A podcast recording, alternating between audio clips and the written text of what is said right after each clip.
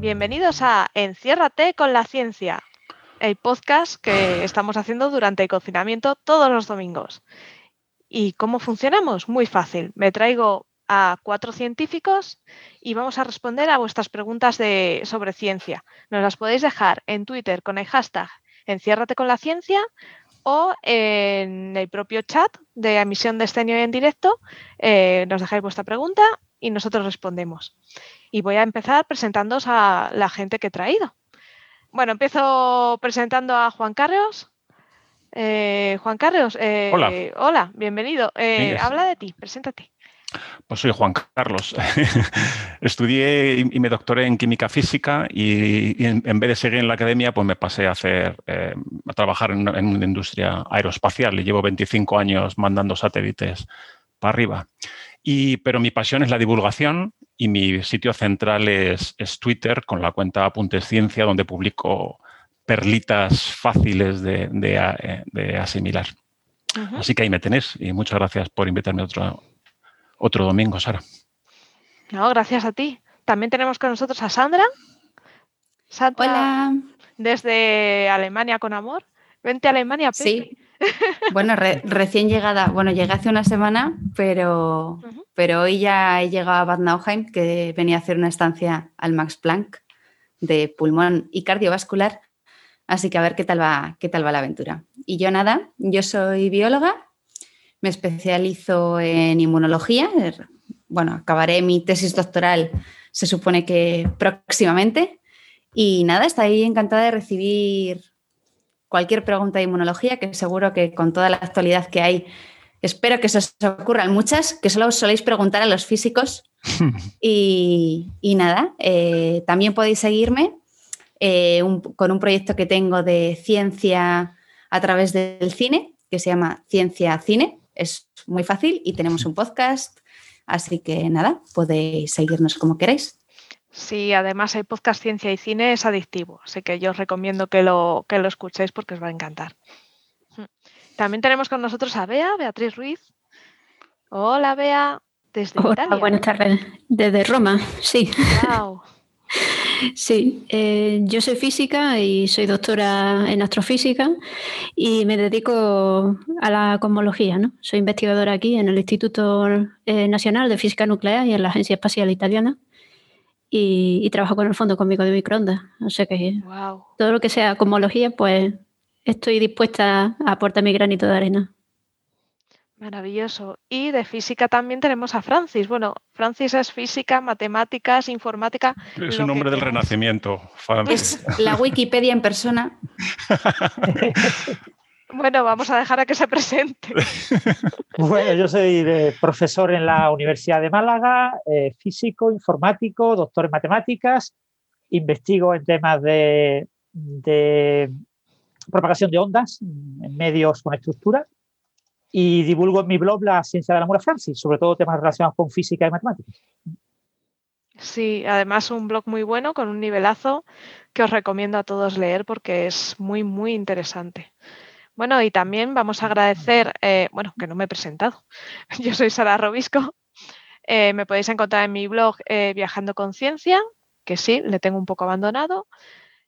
también podéis encontrarme algunos jueves en Coffee Break, y poquito más, porque hago muy poquito, poca cosa. Bueno, también hago videojuegos y, los pongo también en el blog. Y también tenemos que agradecer a nuestro patrocinador, gracias a que estamos aquí, que es el grupo GMV, que es un grupo tecnológico que se fundó en 1984, o sea, lleva mucho tiempo y lleva mucho tiempo eh, lanzando satélites, eh, haciendo proyectos de, en el sector TIC, donde es un referente eh, nacional como proveedor no solo de soluciones, sino servicios avanzados de ciberseguridad, en redes IP, aplicaciones de movilidad y aplicaciones de informáticas para las administraciones públicas. Así que muchas gracias por, porque gracias a, ellos estamos aquí.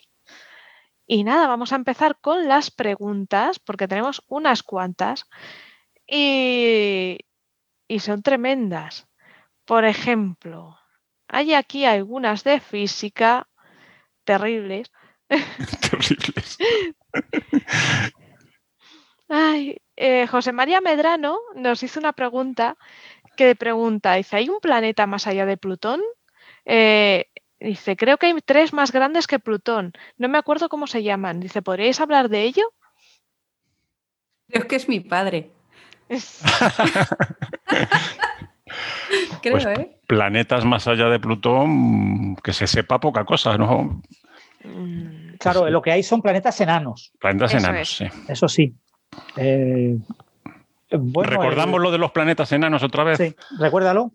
teníamos nueve planetas hasta que se descubrió, incluyendo Plutón, se descubrió Ceres, empezaron a descubrir cosas del tamaño de Plutón o semejantes y la Unión Astronómica Internacional cortó por lo sano, hizo una definición así salomónica y dijo, vamos a llamar planeta a quien orbite alrededor del Sol, con lo cual lo que los exoplanetas no son planetas, es un poco flipante. Uno, lo que orbita alrededor del Sol. Dos, que esté en equilibrio hidrostático consigo mismo, que básicamente significa que sea redondito, que tenga suficiente eh, gravedad como para que aquello no sea muy patatoide. Y tercero, que lo más raro, bueno, pues que domine de alguna forma eh, subjetiva, que domine su órbita, que no haya cosas... Que la tenga limpia, que tenga limpia. La tenga, sí, como que la haya limpiado bastante, ¿vale? Que la tenga limpita y ordenada. Y parece que fue una definición ad hoc para dejar a Plutón Ceres Oumuamua, no, Oumuamua es el otro. Eh, Eso es un asteroide. me he colado. Los demás eh, planetas que desde entonces se llaman planetas enanos, ¿vale? Y tenemos ocho, ¿vale? Eso que aprendimos los mayores de... Y Plutón, hay que pararse antes porque con, la inercia yo muchas veces me paso. Y... Bueno, lo... lo, uy, perdón. Eh, lo más importante de lo que ha dicho Juan Carlos Gil, hay un detalle que hay que resaltar, es que no es subjetivo, es decir, limpiar la órbita es una propiedad muy importante, porque cuando se forman los planetas, tienen un disco de acreción protoplanetario y, se van agrupando esos planetesimales formando cuerpos y esos cuerpos van limpiando una órbita y eso lo vemos en las imágenes, por ejemplo, de ALMA, de sistemas solares extraplanetarios, cómo se van formando como líneas eh, no, Mm, que están como vacías, ¿no? en las que solamente básicamente hay un único cuerpo, que es un planeta en formación. ¿no? Limpiar su órbita es una propiedad clave de un planeta. Entonces, eh, claro, ¿de qué puede limpiar un planeta su órbita? Fundamentalmente de cuerpos más grandes que él. Porque si tú tienes en una, una, cierta órbita más de un cuerpo y un, eh, eh, un, cuerpo es más grande que el otro, pues obviamente llamarás planeta más grande, no vas a llamar planeta más pequeño. Entonces, eh, se llama planeta al que limpia en su órbita a todos los cuerpos mucho más pequeños que él y no deja a nadie más grande que él.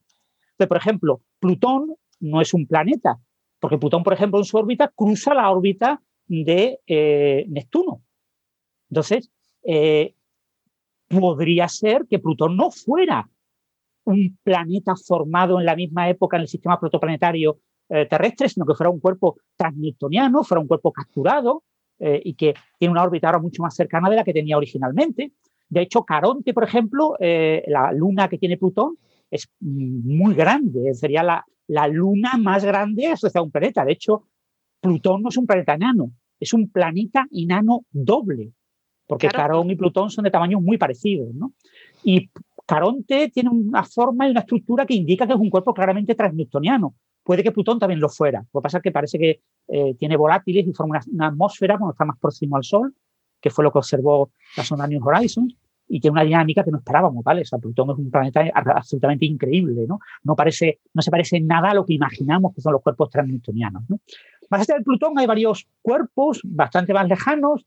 Eh, yo en memoria me acuerdo de Setna, casi todos tienen eh, un, nombre con unos números en función de cuándo fueron descubiertos, etcétera, y después a lo más importante se les va dando un nombre, pero no recuerdo los nombres de todos, ¿no? No sé si Bea recuerda alguno de los nombres de esos transneptunianos, pero son planetas enanos. Eh, algunos de ellos cree, uno de ellos creemos que puede ser un pelín más grande que Plutón. Y la mayoría son un poco más pequeños que Plutón. Y está, bueno, pues la posibilidad esta de la que se viene hablando hace tiempo, del planeta 9, tal, que hemos hablado ya en otros... sí, esa perturbación que se ve en el movimiento de algunos... Que se ve, si lo quieres mirar de alguna forma, bueno. Sí, bueno, algunos, claro, nosotros tenemos un sesgo de observación porque solo podemos observar en ciertas direcciones, eh, eh, realmente no podemos ver todo el cielo. Los cuerpos transneptunianos, en principio, mm, la mayoría no tienen órbitas tan planas como los planetas, no están en la eclíptica, Con lo que, y lo que observamos es que varios cuerpos tienen una órbita como mm, sesgada, están como situados a un lado del Sol. y, y ¿Por qué? ¿no? Entonces, una posible explicación, que no tiene por qué ser la explicación, puede ser que es por casualidad, porque mm, observamos preferentemente en esa zona y solo, solo vemos en esa zona. La otra explicación posible es que haya un cuerpo grande en el lado contrario y que haya un fenómeno de resonancia. Entonces, ese cuerpo grande se le llama planeta 9, eh, planeta X a veces. Eh, es un cuerpo que debería tener una masa, eh, ser una supertierra, es decir, unas cinco masas terrestres, 5, 10, 2 masas terrestres, un cuerpo relativamente grande, y que eh, como no lo, hemos buscado donde debería estar y no está, pero claro, la región en la que podría estar es enorme, pues pensamos que está muy alejado del Sol y que será extremadamente difícil encontrarlo. ¿no?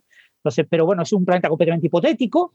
Eh, hemos encontrado pocos transnewtonianos como para realmente mm, decir que es fiable esa predicción. ¿no? Hmm. De hecho, hay muchas teorías sobre Eso sí sería un planeta, ¿eh? O sea, planeta 9 o planeta X sería un planeta porque tendría un tamaño muy grande.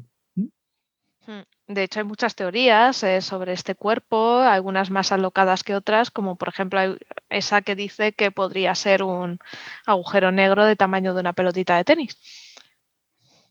Hmm. Pero coñas aparte, es un misterio y no se sabe si es un sesgo nuestro o como bien dice Francis. Eso es. Vamos a por más preguntas. Si queréis, aquí. tengo una, he buscado en la Wikipedia los nombres de estos planetas, los más grandes hmm. eh, son eh, Eris, eh, después viene probablemente Makemake, Make, después viene Aumea, Gon, Segna, Quaoar, Varuna, Orcus, Ixion y 2002 TC302. Estos son los que, aparecen en Wikipedia como objetos transnewtonianos. Claro, imaginaos, si nosotros hubiéramos mantenido a Plutón como planeta, los niños en el cole se hubieran tenido que aprender todos estos también. Pues, pues qué chulo. Hubiera sido espectacular. En lugar de los reyes godos, pues que aprendieran los nombres de los planetas. Madre mía, pero es una lista grande, ¿eh? Sí. El, es grandota. Tenemos y bueno, y se supone, ah. se supone hmm. que hay miles. Sí, claro. Entonces, se supone que conforme pase el tiempo, yo que sé, de aquí a 30 años, puede que conozcamos cientos.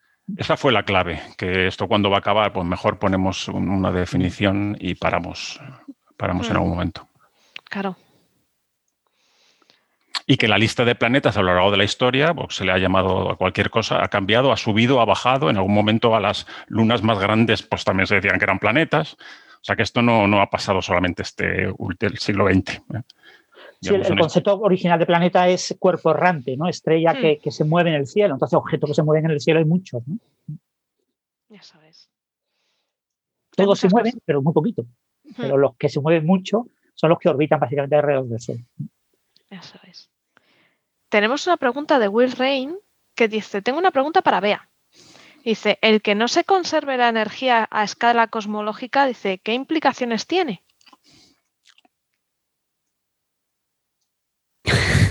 el tema de la energía no es un tema, no un tema pequeño. ¿eh? No, no, a mí me ha dejado loca la pregunta. Eh, la verdad que es un tema, eh, es una pregunta sin respuesta realmente. O sea,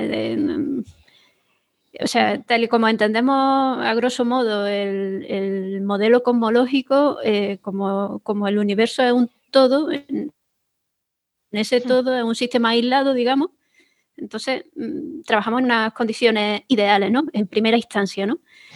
Eh, pero luego es verdad que eh, sí que hay, o sea, cuando te pones a mirar las cosas bien, o sea, no por así, por un trazo general, eh, pues es un problema abierto realmente. O sea, no, hmm. eh, no sabemos todavía exactamente cómo, cómo responder a esa pregunta. No, es un tema pequeño. No sé si Francis quiere, quiere decir algo, porque algunas veces, incluso en Cofibre, creo que lo hemos, lo hemos comentado. repite la pregunta, perdona, eh, Sara. Allá voy. Para ver el matiz.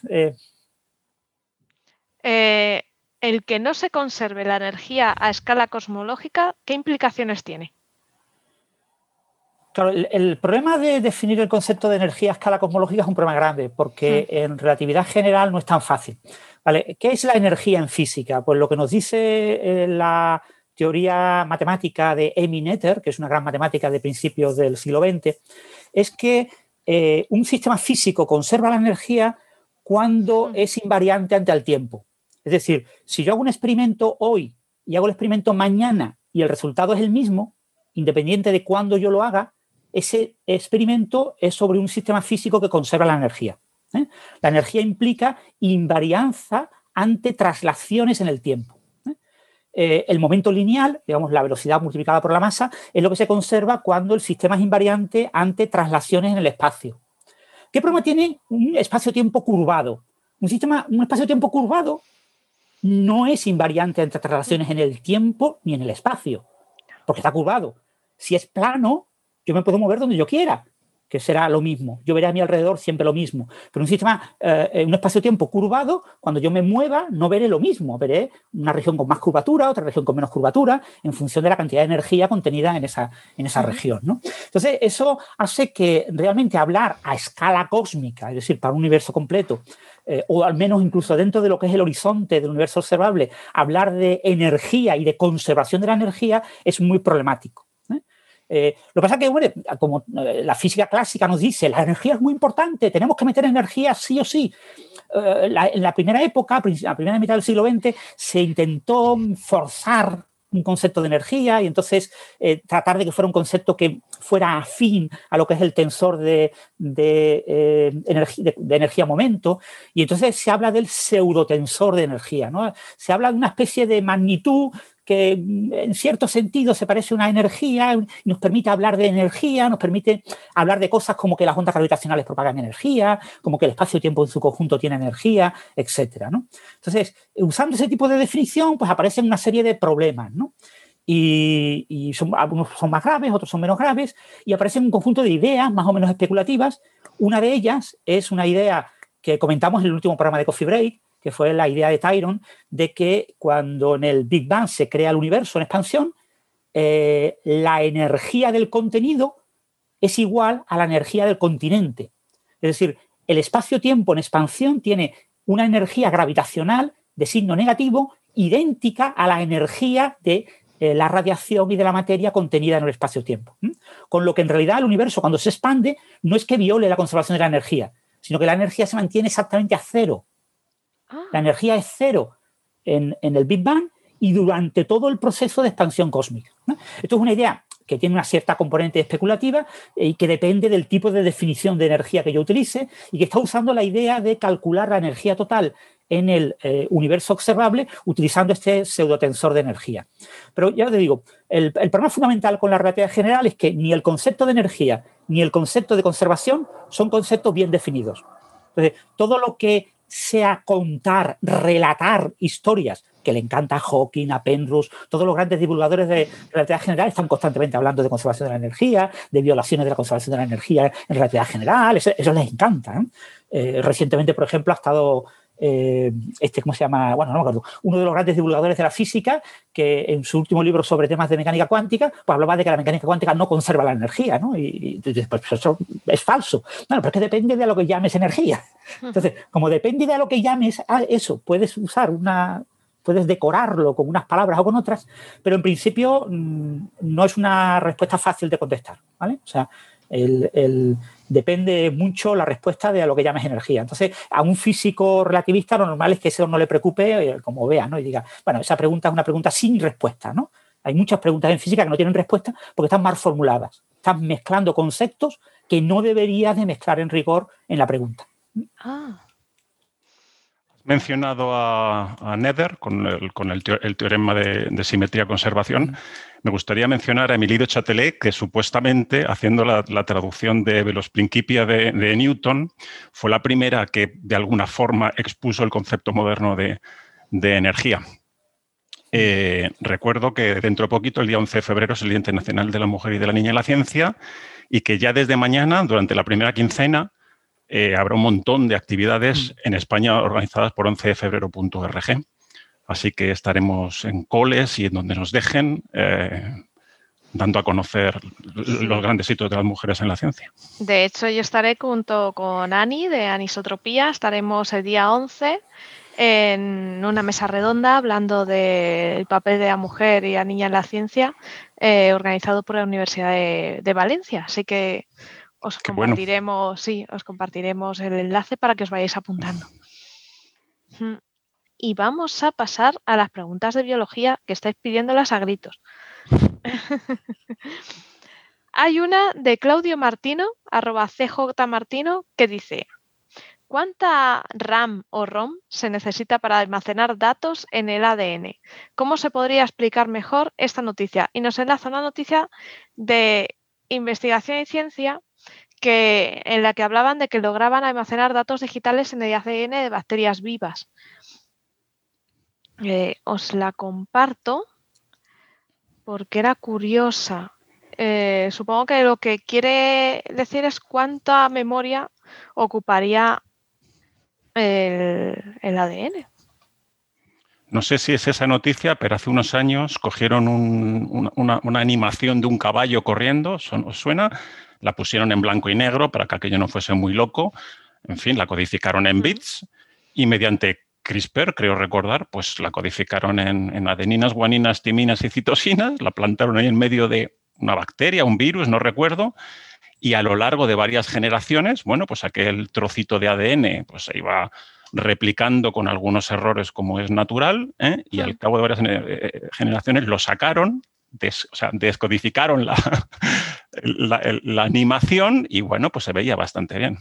De hecho, en la propia noticia de investigación y ciencia decían que el sistema de usar el ADN de bacterias como almacenamiento permite 72 bits. Y es de la noticia, estoy 72 bits no tiene sentido el concepto ese. Bueno, eh, Será por palabra, 72 bits por palabra. No lo sé, bueno, la, eh, noticia es del 12 de enero de 2021, es un poco raro. Sí, 72 bits. Eh, bueno, en principio, el, recordar que el ADN está formado por cuatro letras, entonces mm. yo tendría un alfabeto de cuatro letras, ¿no? Entonces, eh, si yo en un bit, un bit es dos letras, o el 0 y el 1, o encendido y apagado, ¿no? O la A y la B. Tendrías 2 elevado a 4. Claro, entonces si yo tengo 5 bits, tengo 2 elevado a 5 posibilidades. ¿eh? Represento 2 elevado a 5 son 32. Si yo tengo 4 ACGT, que son las cuatro bases del ADN, eh, yo tendría 4 elevado al número de bases. ¿Vale? Entonces, eh, una cadena de ADN relativamente corta que tenga 10 eh, eh, nucleótidos, 10 bases de... muy, corto.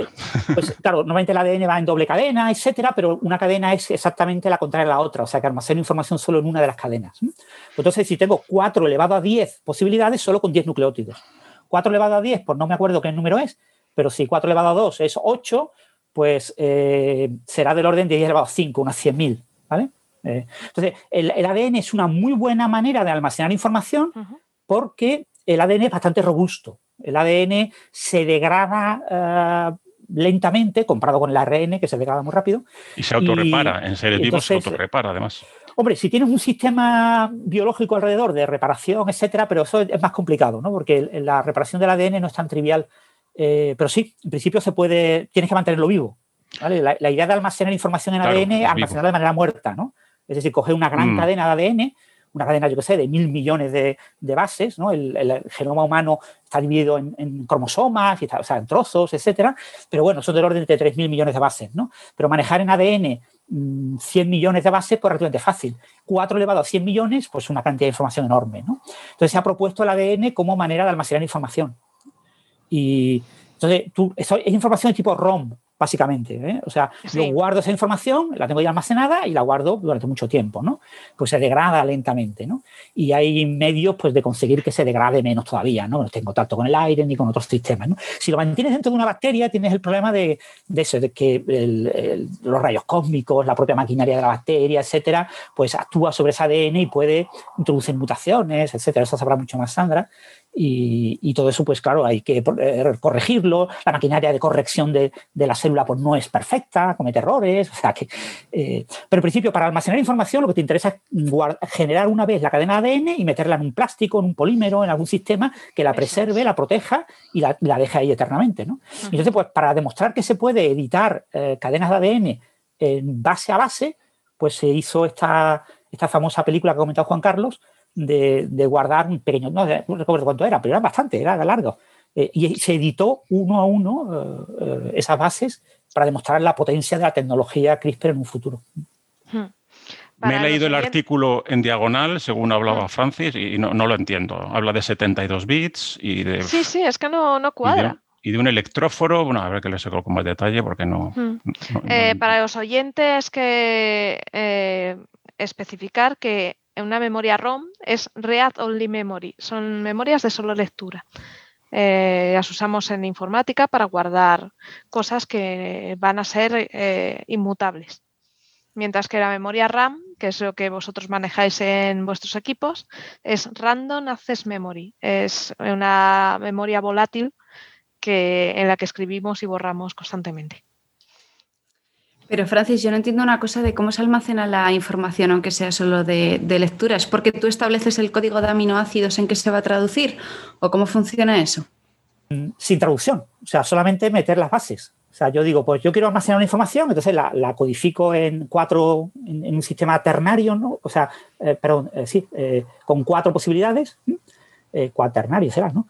Eh, en lugar de binario, pues está el ternario y el cuaternario. Eh, con cuatro bases yo codifico la información, entonces si yo tengo que grabar ACGT, ACATG, o sea, lo que sea, ¿no? Pues pongo una, secuencia y me importa un comino cómo se traduzca, si eso tiene traducción con código genético, lo que sea. Solo quiero esa secuencia en ADN. Pero, es que no, todas las secuencias de, de aminoácidos tienen sentido. No, no, pero serían secuencias de nucleótidos, no de aminoácidos. Ah, de nucleótidos. Solo nucleótidos. O sea, yo solo metería los nucleótidos en el ADN. Entonces yo almacenaría esa información, igual que en una, memoria con transistores o con las memorias eh, suelen tener algún tipo de eh, condensador, un tipo de, hmm. mecanismo de, almacenamiento de carga o, no, o no, tengo carga, no tengo carga, entonces yo almaceno ceros y unos, ¿no? Y tengo yo almaceno 001, 01001, lo que sea, o, almaceno ACGT, ACTT. ¿Y cómo se traduce eso en una imagen? Eh, esto tú, igual que una imagen, la puedes traducir a binario, son cada uno de sus fotogramas. Eh, de hecho, mm, en esta, en esta imagen no se grabó creo que cada fotograma, sino que se utilizó también una técnica de compresión para que la imagen fuera más corta. Entonces, un mismo fichero que tengas eh, en binario, o sea, tú coges de tu, este trozo de vídeo que tenemos ahora, que estamos generando, lo, cogemos un trocito y, y, lo codificamos en binario. Lo tenemos codificado en binario y ahora cada dos bits yo eh, tengo cuatro posibles valores, cada dos bits, pues eso lo convierto en una letra, en un nucleótido. Les digo, 00 es la A, 01 es la C, 10 eh, es la G y 11 es la T. ¿eh? Entonces yo, pues cada dos bits voy traduciéndolo a una, a una letra del ADN y lo almaceno en una secuencia. Lo almaceno en una secuencia y por algún mecanismo la preservo en algún formato, en algún sustrato. Y la, la, ventaja que tiene es que el ADN es muy compacto porque es de escala nanométrica y, puedo construir una secuencia muy larga. ¿no? La, idea en última instancia también es aprovechar toda la maquinaria de plegamiento de, la célula, con, el ADN está muy, muy plegado en la célula, pues entonces utilizar ese tipo de maquinaria para construir una especie como de, entre comillas, de cromosoma artificial que yo preserve mucho mejor, aunque eso sí, cuando vaya a leerlo tengo que desplegarlo y eso es más costoso. ¿no? Eh, pero ya ha habido algunos experimentos de ese tipo, de almacenar información en, en ADN. Aquí parece que, lo que almacenaron fue un mensaje Hello World, simplemente, y, parece que codificaban por una parte el ADN de, la, bacteria, ¿no? de la Escherichia coli, la famosa bacteria esta, ah. y, por otro lado iban alternando con el, con el mensaje este, o sea que no sé si por eso lo de los 72. Ah, o sea que la bacteria seguía viva, claro. Sí. A lo mejor utilizaban trocitos específicos de, ADN no codificante o lo que sea. pero me lo estoy inventando, eso no lo pone, que bueno. Pero eso lo, insertan en la bacteria. En esta parece que sí. Parece que sí. Que es un plásmido. La, E. coli tiene un, ADN circular. Sí, sí. Como la mayoría. Bueno, habría que leerse el artículo. Tengo aquí el artículo, pero me lo tenía que leer en detalle para ver. Pregunta Antonio Rioga, dice, ¿no se trabaja para almacenar información físicamente en cristales en 3D, cabiendo cantidades enormes en tamaños pequeños, pero requiriendo grandes equipos de lectura y escritura aún? Mm, yo no Ha habido, ha habido propuestas de almacenar en 3D, en cristales y cosas así. El, gran problema que tiene la, tridimensionalidad es cómo accedes a ellos, ¿no? O sea, Si tú tienes una, unidad de información, como sea, en un estado de un átomo, puede ser un estado electrónico, puede ser un estado nuclear, como tú quieras, ¿no? Tienes esa unidad y ahora mismo ese átomo lo tienes rodeado de 3 millones de átomos a su alrededor, ¿cómo accedes a ese átomo y no a los otros, ¿no? O sea, si tú lo pones en una ristra, si lo pones todo en fila, es muy fácil porque puedes acceder a este y después al, al, al lado y al del otro lado. Pero si lo tienes en 3D, es extremadamente difícil acceder, ¿no? Entonces, claro, tú no puedes poner cables, porque si tú para cada elemento le tienes que poner un cablecito que, llegue a ese elemento, eh, pues te encuentras con enormes limitaciones, las limitaciones que tenían, por ejemplo, la memoria de núcleo de Ferrita. El núcleo de Ferrita, los de Grito, tal cual, sí. Eso, eso complica mucho. Se ha hecho alguna propuesta en pequeñito, pero en principio el gran problema de la tridimensionalidad es eso, es cómo acceder a cada elemento. Y claro, si, si, todos los elementos son distintos, es decir, yo podría acceder si cada elemento que yo guardo la información es un átomo que vibra una frecuencia distinta y yo tengo un generador de láseres a cada una de esas posibles frecuencias. Pero necesito mm, poder generar señales electromagnéticas a, yo que sé, a mil frecuencias y tener mil átomos. Si quiero poner 10 a la 23 átomos, eh, pues ya no puedo, porque no tengo tantas frecuencias.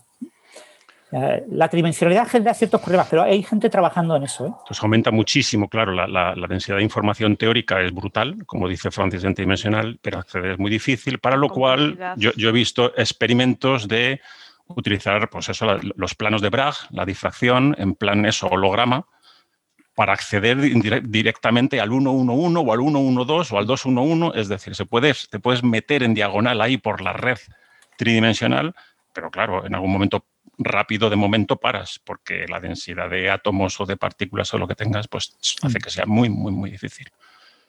Pero ahí está el futuro, ¿no?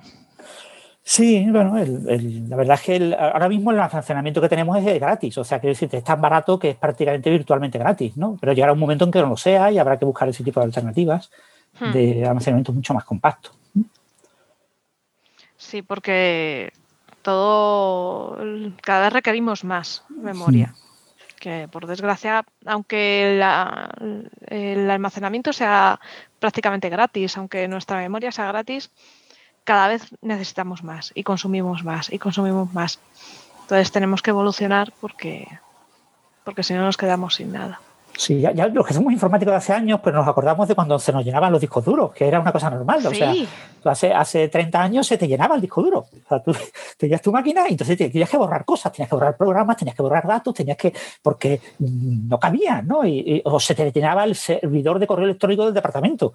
En, mi departamento teníamos un servidor de correo electrónico y, cada año así nos decían, borrar todos los correos que nos sirvan, borrar todo el spam, que se nos lleva el servidor, que y se caía, porque había gente que no lo borraba y, se, que se acababa físicamente la memoria porque el disco duro estaba limitado. Hoy en día, con el tema de la nube y, con lo baratísimo que están los discos duros, eh, eso ya es una cosa como recuerdo del pasado, pero volverá, habrá algún día que volverá algo parecido. Hoy en día está volviendo, Francis, con los discos duros SSD, eh, el cambio al SSD son más pequeñitos porque son mm. más caros y sí que mucha gente está empezando a tener problemas por eso, porque claro, compras el disco SSD que tienes un disco normal, eh, mecánico de a lo mejor varios teras y un SSD de 256 gigas y te quedas corto. Pero lo mejor es eso, tener tu disco externo e ir pasando cosas. O que no uses normalmente, lo ocupes. Pues como se hacía antiguamente. Es un pues como hace nuestro cerebro habitualmente. Mm. Mm, eso es. Mm. Eso es. Y sí, lo de que se caían los servidores y los ordenadores dejaban de funcionar con, con este. Porque cuando llenas, digamos que tu equipo de tu disco duro eh, hay una parte que la reserva. Cuando se queda sin memoria RAM, que digamos que es esa memoria que usan los procesos que están en ejecución, y llega un momento en que es insuficiente. Entonces, ¿qué hace el sistema operativo? Les asigna trocitos de disco duro, ¿vale? Una pequeña, un pequeño almacenamiento. Eh, esto ralentiza bastante porque el acceso a la RAM ya es lento, el acceso al disco duro, imaginaos, muy, muy lento. Bueno, pues esto, eh, cuando tú tienes el disco duro a tope, eh, tu sistema operativo no puede coger ese trozo de memoria adicional, lo que llamamos memoria virtual. Entonces, eh, lo que hacía el sistema operativo es que se, pum, pantallazo azul. Memoria de swap se llama, o se llamaba, swap. Eso es. Y era un problema. Nosotros en el laboratorio seguimos usando disquetes. Ay, Dios mío. Para. Había oído que. Las fotografías de los geles y tenemos que borrarlos y reescribirlos continuamente Sandra se, Sandra se ha caído ese disquete. La culpa es del disquete. el ordenador se ha revelado, le ha dicho, pero ¿qué me haces? Estaba revelado, somos capaces de encontrar disquetes tan fácilmente. Oye, yo sí que os oía. Ah, ha sido muy divertido, se ha revelado el ordenador. No, es que el Zoom cuando te caes es muy gracioso. Es información clasificada y no quiere. No quiere que, revelen sus vergüenzas. El ordenador dice, uy, quita, quita, quita. Que sigo funcionando con disquetes. Hay que vergüenza, hay que bochorno. Y claro, ha dicho, mejor corto. Pues sí. Y pues seguimos borrando los, los disquetes, los borramos. Y los volvemos a reescribir, porque es muy difícil encontrarlos a día de hoy.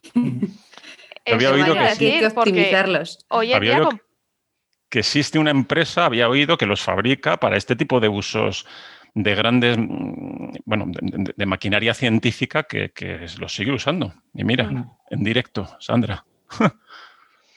Sí, eh, de hecho, los disquetes no, no sé, yo pensaba que habían muerto y conseguir disquetes es complicado, mm. pero las cintas sí que se siguen usando para backups. Sí, sí, las TK50 estas son, bueno, es que son súper seguras. O sea, aquello sobrevive a, un incendio, lo único que sobrevive. Sí, sí. Es bestial y pues muchos... Se eh, puede seguir haciendo ciencia con disquetes y publicando, aunque no se crea. Pero si es que en un disquete no cabe ni una foto, son 3 megas. Imagínate las fotos. Sí cabe, sí cabe. Las fotos no serán de 16. Las fotos de los geles caben perfectamente. Y tenemos una torre que es la única que admite disquetes todavía, que guardamos ese ordenador como que fuese oro puro, porque claro, el momento en el que ese ordenador muera ya no hay manera de revelar los geles. Ay, Dios mío.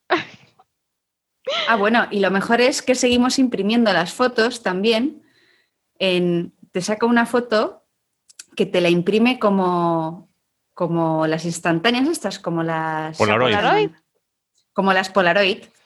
Entonces, a veces, si no te quedan disquetes, imprimes la foto como que fuese una Polaroid y después escaneas la foto. Dios mío. Ay Dios, hemos vuelto a la edad de piedra. Ya os contaré porque aquí en el Max Planck creo que, creo que ya no usan disquetes. ya está más avanzado ya. Mira, eh, dice no, dice, hoy en día existen disqueteras por USB, sí. Sí. Pero, jolín, y Enoch, ¿para qué usas disqueteras? Tenemos por aquí una De hecho, los, estudiantes de máster que vienen Flipan. jamás han visto un disquete. Hay que explicarles qué es un disquete. Ellos se creen que es el icono de salvar, claro. Sí. Ay, Dios mío. Dicen, ¿y esto qué es? Pues como nos pasa a los que estamos aquí, algunos con los disquets grandes, aquellos de 5 y un cuarto. Yo no vi uno en mi vida. Ah, no? sé cómo son. Pues he visto la, la ranura, la he visto y he dicho, mm, tienen que ser grandes. Pues eran flexibles, eran flexibles. Los meneabas así y, pandeaban. Eran muy mm. chulos. Y yo, he usado, yo he usado. Yo he usado muchísimos. Y lo recortabas y por dentro había un, papelito, era, era, una, era un disco de, acetato, vamos, realmente menos que un, como un papel. Mm. Y de 360K. eran los primeros, luego de 1,2. Mm. Yo tengo todavía una caja, o sea que te pueden enviar un correo si quieres. Madre mía, qué chulada. hay una pregunta por aquí cambiando de tema de CJ Martino que dice, los cromatóforos iridóforos, agarraos. ¿Cómo funcionan para generar esos colores? ¿Son exclusivos de animales que no tienen pelos? ¿Alguien se atreve con esto? ¿Sandra? ¿O digo yo algo? Eh, bueno, el recordar. Pues deja, Sandra. Digo, sí, sí, no. Yo no sé, o sea, yo no recuerdo demasiado. O sea, yo me acuerdo que había un tema muy chulo en la carrera que era de los cromatóforos, que, y recuerdo que había como dos tipos, unos que estaban controlados por neuronalmente, que lo que mm. hacían las neuronas era eh, un cromatóforo es como una célula, vamos a decir, que contiene pigmento y ese pigmento puede contraerse o dilatarse para expandirlo o contraerlo y, y generar distintas tonalidades de colores. Entonces, pues hay animales que pues se suele hablar del camaleón, pero el camaleón precisamente no es el mejor ejemplo. ¿La sepia? Porque... Sepia, ¿no? Pero la sepia, por ejemplo, sí, y los pulpos también. Los pulpos es realmente increíble. Si estamos hablando de camuflaje, porque por ejemplo los camaleones sí que usan mucho los, los cromatóforos y los cambios de color, no solo para camuflaje, sino más bien para expresar estados de ánimo. Es muy importante, por ejemplo, para defenderse, cambian sus colores para, para, hacer, para enseñar como que están enfadados o para seducir a las hembras. También exhiben cierta tonalidad de colores para que sepan que están en celo. Entonces, bueno, pero, pero por ejemplo los pulpos sí que son células con forma de estrella que, se sabe que están controladas por, por sistemas de redes neuronales, bueno, por neuronas, que lo que mandan son señales que los expanden o los contraen para poder, para poder cambiar la tonalidad. Y los idióforos creo que son precisamente los que tenían eh, guanina, o creo que era. No sé si alguien se acuerda de esto. bueno, lo primero que habría que explicar es lo que es la iridiscencia, ¿no? Eh, eh, no sé si todo el mundo lo tiene en la cabeza lo que es. cuando vemos una mancha de aceite, por ejemplo, en la carretera, y vemos que conforme te vas moviendo va como cambiando los colores, como si hubiera como mm, líneas de diferentes colores, como un arco iris móvil, ¿no? Eso es la, iridiscencia. Eso lo vemos, por ejemplo, en algunos escarabajos que tienen eh, la, concha del escarabajo, eh, va cambiando. Entonces, en función del ángulo con que tú lo veas, ves un color o ves otro. Y ves bandas de colores, como de transiciones más o menos suaves. Entonces, los iridóforos son los cromatóforos que producen iridiscencia. Entonces, ¿cómo se produce la iridiscencia? Pues obviamente lo que no puedes tener son eh, células de diferentes pigmentos y, un pigmento que dependa del ángulo en que yo lo mire. Mm. Eso no, tiene sentido. Entonces, lo que tiene que haber es un mecanismo físico, un mecanismo, y ese mecanismo lo vemos muy bien, por ejemplo, en lo, hablando de disquetes, en los CDs y en los DVDs. Cuando tú miras la cara por la que se graba el CD o DVD, ves que tiene como una lámina de plástico de polímero transparente y tienes pues como unas cosas, y cuando tú lo miras así con un cierto ángulo, vas viendo como esas bandas, ¿no? Esas bandas de colores, ¿no? Entonces, ¿qué es lo que le pasa al, CD o al DVD para que ocurra eso? Pues que eh, físicamente está grabado con unas marquitas, hay una especie como de, canales, de surcos, y en esos surcos están puestos unos puntos o no.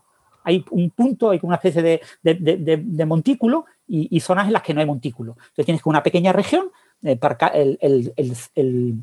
eh, lo que está grabado en el, disco en forma de espiral, pues eh, va siendo grabado por esos montículos. Y esos montículos tienen tamaño nanométrico del orden de 100, 200 nanómetros, depende del DVD, porque ahora DVDs que tienen, son más compactos, los de estos de Blu-ray, etcétera, eh, meten más información porque graban con luz más corta, pero en general eh, son de estructura de carácter nanométrico y, son de estructura de cientos de nanómetros, con lo que eh, tienen la misma longitud de onda que la luz visible.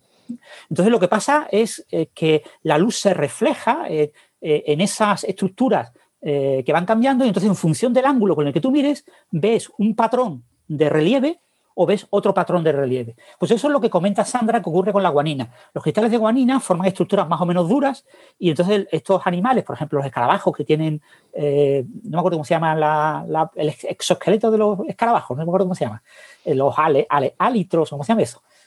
Son las alitas. Las alas, ¿no? Lo que cubre las alas, tienen las alas ocultas dentro de el escudo, el, el escudo del escutoide, ¿no? Por... El, cuerpo, del bicho. El cuerpo, el caparazón este del pues escarabajo. Tiene células de este tipo, tiene cromatóforos que tienen eh, esas deposiciones de guanina y, tienen un patrón como una especie como de, de es un cristal. Es un cristal. ¿eh? Y se produce difracción de, de, Braga. Exactamente. Entonces, eso se llaman cristales fotónicos.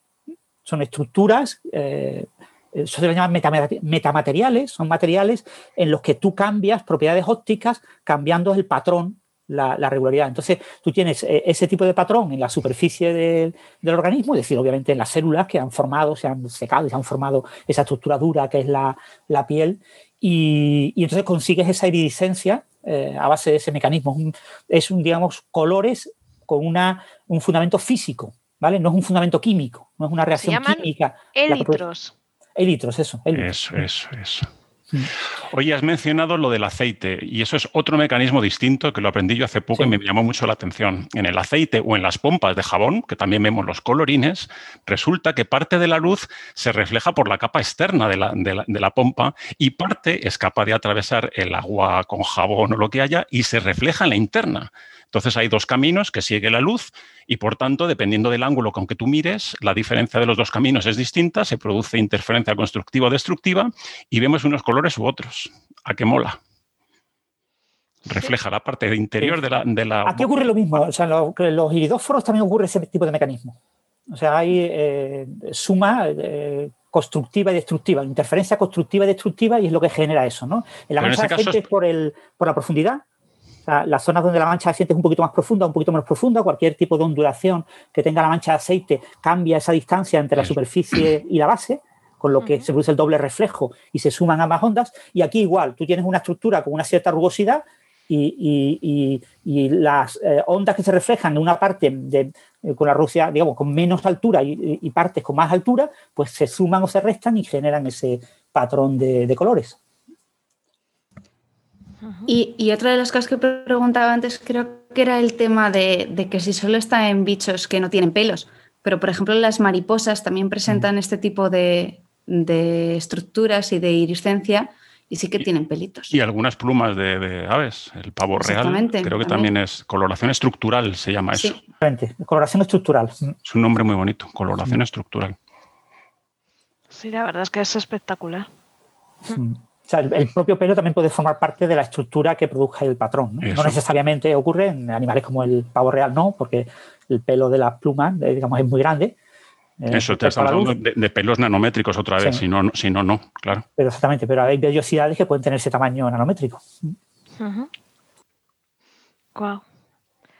Hay una pregunta aquí de un segundo, que se me ha ido todo. Ah, eh, hay una pregunta de Jorge Luis eh, que dice, ¿hay algo que Francis no sepa? no. yo tengo mala memoria, últimamente cada día tengo menos memoria. Ay, qué gracioso. ¿Tiene Francis una supercomputadora dentro? ¿Es un cyborg? Sí, sí, sí, ¿Cuál es la memoria ROM de Francis? ¿Y cuánto la RAM? No, yo, yo, de confesar, no sé si le pasa a todo el mundo, pero yo estoy perdiendo parte de la agilidad mental. Yo antes tenía mucha memoria y hmm. memoria visual también, en, por ejemplo, libros, ¿no? Tú me decías, eh, tal, y yo, pues eso lo he leído yo en un libro. A ver, empezaba a imaginarme el libro y me imaginaba el libro, por cómo eran los colores de la portada, etcétera, iba y reconstruía y más o menos me acordaba del título, del autor, pero ya no, ya no soy capaz, ya he perdido esa capacidad ya me cuesta mogollón. Y dice, eso lo he leído yo, pero ¿dónde lo he leído? Y, nos pasa, Francis. Nos pasa a todos. Nos ¿eh? pasa, nos pasa. Yo siempre he sido malísima con los nombres de todo. Menos de bichos, bacterias, proteínas. Todo eso me acuerdo perfectamente. Pero si me preguntas. Yo, por ejemplo, nombres de gente imposible. A almacenar gilipolleces, pero lo importante no. O sea, así. bueno, cambiando de tema, tenemos una pregunta de Víctor Vilela arroba Víctor 79 en Twitter, que dice, hola, dice, ¿qué probabilidad hay de que el universo sea una burbuja? Es decir, que su forma sea esférica. Dice, ¿y de que existan más burbujas?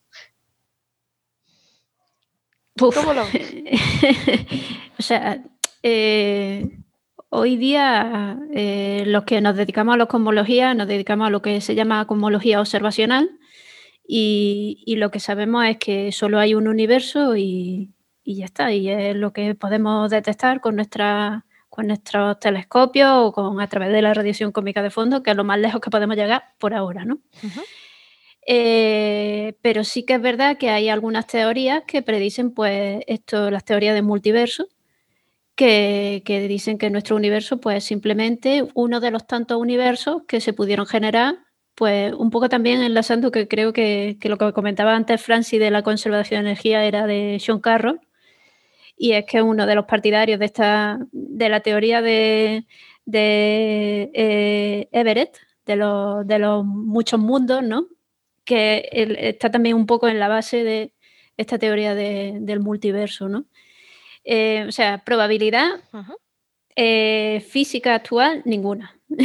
o sea, basándonos en, las observaciones que tenemos, no, podemos decir que eso, que eso exista. Desde el punto de vista teórico, sí que hay, pues esto, la teoría de los, de los multiversos, que, sí, que bueno, pues puede ser que nuestro universo sea uno de los tantos posibles, pero ya está. O sea, no, tenemos, no tenemos acceso a, predicciones ni, a más información. O sea que siento que, que las las respuestas sean así. Bueno, vea, puedes comentar el tema de los límites de la curvatura, ¿no? Que eh, obviamente nunca podemos decir que la curvatura sea exactamente cero. Siempre tenemos que poner unos límites y ahora los límites tenemos una banda que nos dice que lo más probable es que sea cero, pero siempre hay una pequeña banda, ¿no? Exacto, sí, pero, pero es lo máximo que, podemos decir. O sea que actualmente es todo, todo compatible con, con lo más sencillito, digamos. Pero, pero como siempre, siempre digo, o sea, es verdad que ahora mismo la, digamos que la cosmología es, un, es una ciencia relativamente nueva, eh, conforme se vayan haciendo más desarrollo instrumental. Por ejemplo, eso eh, con el fondo cómico de microondas se ve, y no es por barrer a mi campo, pero es que se ve mucho eh, la evolución de la primera detección de la anisotropía todo el cielo con el satélite COVID en los años 90 que tú veías ahí manchurrones, ahí cuatro manchurrones, entre comillas. Luego en los años 2000 con WMAP ya se iba definiendo mucho, las manchitas eran mucho más pequeñitas y ahora ya con Planck pues son muchísimo más pequeñas. Es decir, la evolución tecnológica para detectar las cosas pues se va incrementando. Esa evolución cosmológica eh, tecnológica va corroborando la cosmología, el modelo estándar, pero sin duda conforme vayamos mirando con, más aumento, digamos, eh, el universo, nos van a ir apareciendo cosas que seguramente mm, teoría dentro de la estándar o, no, pues van a tener, van a tener algo que decir, eh, seguramente porque la complejidad se, va a aumentar, ¿no? Así que, o sea, en principio, ninguna probabilidad con lo que sabemos hasta ahora, ¿no? Eh, o bueno, ninguna es mucho de sí como científica, pero bueno, compatible con ninguna. Sí, lo que dice Bea es que hasta ahora el universo es plano, o sea, aparenta ser plano, pero que podría tener una pequeñísima curvatura y que quizás algún día en el futuro la descubramos y entonces pues resultaría porque tenemos un universo tipo una burbuja con una pequeñísima curvatura, pero que tiene que ser una curvatura muy, muy pequeña. Bea, te, disculpabas de alguna forma diciendo, ay, siento que estas respuestas sean así. Pues eh, Ani Anisotropía en, Twitter, eh, que, también es colaboradora del programa, está haciendo una serie de vídeos cortitos en TikTok. Ella es, ella es cosmóloga. Y, dice que está haciendo una serie sobre cosas que no sabemos de cosmología. Dice, como no sabemos casi nada, pues me está saliendo una serie muy chula y muy larga porque hablando de cosas que no se saben, ¿no? Es muy, muy divertido. Además, molan un montón porque en 30 segundos te planta un concepto y te describe que no lo sabemos. Está muy bien. Es muy divertida, la verdad. La verdad es que mola. Y eh, iba yo a lanzar a puntillita. Yo creo que la física teórica es más filosofía que física. Es que es muy filosófico, muy... Bueno, eh, a ver, como en todo, ¿no? El, el, físico teórico es físico y el buen físico teórico es muy físico. Lo que pasa es que no todo el mundo es un buen físico teórico, ¿no? Entonces, el, problema que tienen los físicos teóricos es que se mezclan con los físicos matemáticos y con los matemáticos aplicados. Entonces encontramos una mezcla, entonces hay algunos físicos teóricos que son matemáticos. Es decir, que, que en rigor estudiaron la carrera de física, pero el trabajo que publican y lo que están investigando es algo que podría perfectamente estudiar un matemático.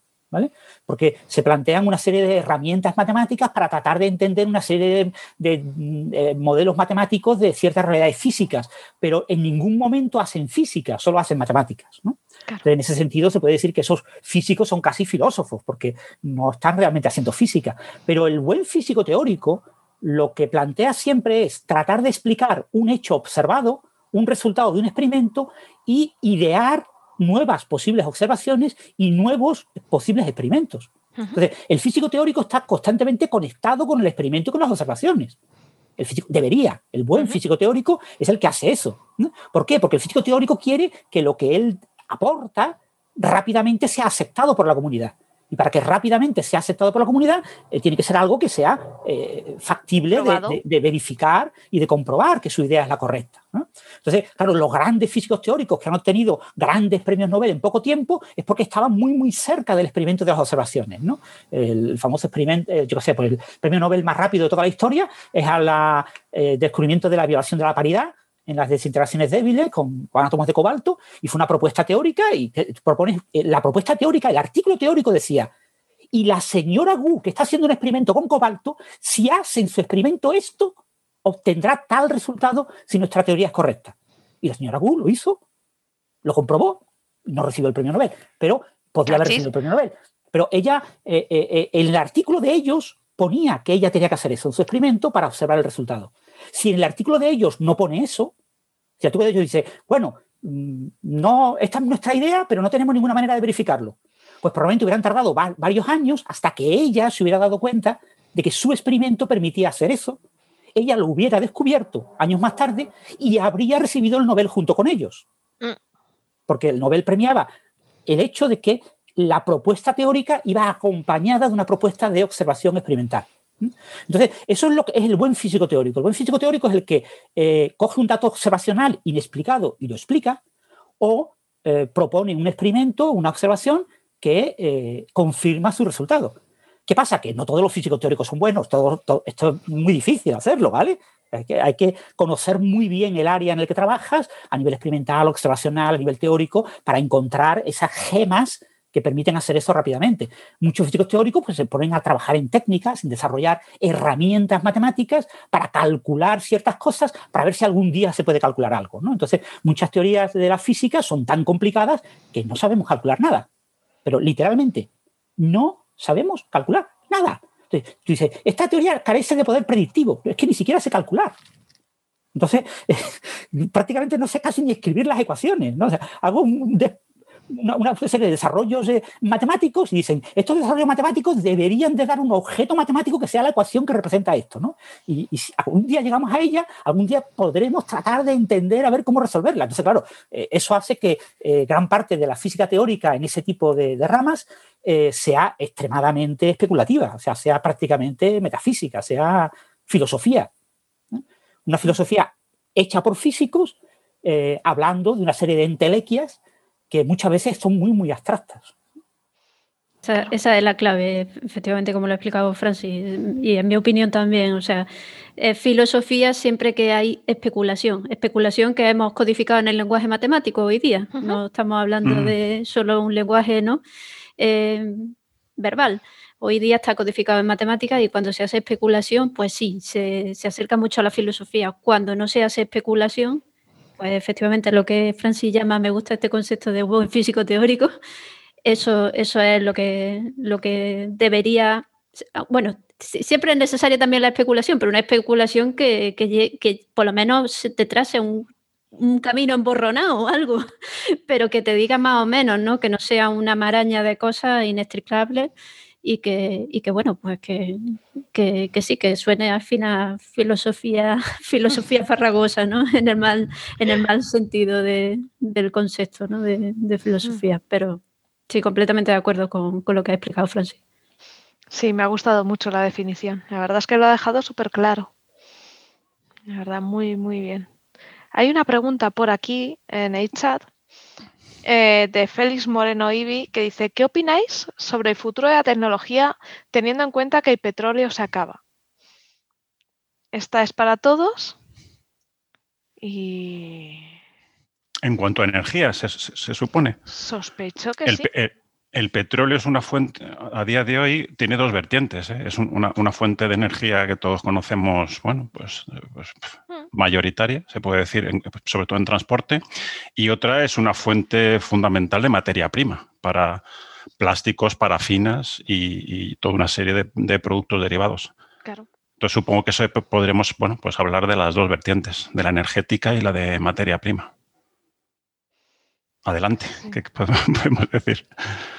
Eh, no, bueno, yo no, sé qué opinar. Yo a nivel energético sí que puedo hablar un poco de las tendencias por donde vamos, ¿no? En el, al menos en el mundo de motor, que es donde yo trabajo, no en automoción. En automoción, desde hace muchos años, eh, se viene apostando, pero ya llevan varias décadas, eh, por el gas natural. pero ya a nivel, mm, esto ya es, ya se lleva haciendo mucho tiempo, el propio gas natural que se genera en un vertedero, se aprovecha para llenar el tanque de combustible de los de los camiones que recogen la basura. Esto se hace en Madrid desde hace finales de los 90 o mediados de los 90, para que os hagáis una idea. O sea, sí eh, se apuesta por el gas natural, pero como transición hacia el eléctrico. Ya se está empezando a experimentar, hay empresas que ya, ya tienen autobuses eléctricos, camiones eléctricos, eh, coches eléctricos vemos cada día y es una tecnología que va poco a poco mejorándose y cada vez vamos a mejor. Eh, ¿Dónde queremos ir a parar? Eh, fácil. tenemos el problema de las baterías, las baterías se degradan y se investiga, se está investigando en mejores baterías, baterías sin degradación, mm, el, el, uso de condensadores para hacer baterías. O sea, está ahí, eh, la investigación está sobre ese tema, almacenamiento de energía para poder avanzar y que ese almacenamiento conserve esa energía sin perderla. En coches eléctricos es importante también aclarar, porque a veces se mezcla que está el concepto eléctrico clásico, casi que es el que has hablado más tú, que es generas la energía en otro sitio.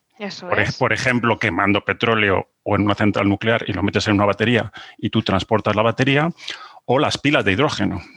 Sí, sí, la pila de hidrógeno que también se está trabajando en ello. Es, otro, es, otra faceta muy, muy, muy prometedora, tecnológicamente complicado de manejar, pero que es, es claramente otra punta de lanza, otro camino posible. De hecho, existen hoy en día eh, vehículos con pila de hidrógeno, que aquí en España no, me parece que solo hay uno, se llama Toyota Mirai, y me parece que solo hay un ejemplar, vamos, una unidad. Eh, solo hay una unidad. Eh, pero porque es que no hay infraestructura para, recargarle. o sea, están probando un poco. Y sí que se, quiere avanzar en esta vía. Se están intentando hacer eh, refinería. Es que no sé cómo. Mm, productoras de hidrógeno para poder tener hidrógeno para estos vehículos. Yo hoy en la autobahn he alucinado porque no lo había visto nunca. Eh, había raíles como para como los de los trenes que llevan la electricidad, pero para camiones. Eran camiones eléctricos que funcionaban solamente con electricidad. Por trolley. Hmm. Y no lo había visto jamás. Yo en, sí, en Alemania, bueno, en Alemania estás, ¿no? Sí, sí, lo he visto alguna vez, es verdad. en Alemania sí, y en la zona de Suiza eh, y en Alemania también, los autobuses el autobús es eléctrico y va como un trolebús. Va por las, eh, conecta, tiene las antenas estas que conectan a la, al cable y coge electricidad. Y, pero pueden salirse, o sea, él cuando tiene que salir a una calle que no tiene el, la carga, baja el cuerno, os baja y activa el, trolley. Eso se llama trolley. Sí, pues lo baja y activa el motor de gasoil. Es muy cuco de gasoil, o sea, no tiene uno eléctrico, bueno. Mm, hmm. No lo sé, eh, yo sospecho que es gasoil, porque hmm. el ruido que yo escuché era de, de, autobús tradicional, pero sí, normalmente sí. Entonces es muy curioso cómo llevan esa, y no eran precisamente nuevos, ¿eh? Que a mí fue lo que me llamó la atención. Hmm. Bueno, pues el resumen de eso era que de alguna forma hay que sacar la energía, ¿vale? Si la llevas en baterías, central nuclear o, otras eh, renovables. Si queremos dejar de quemar, que tiene, como todos sabemos, el efecto brutal en, en la atmósfera.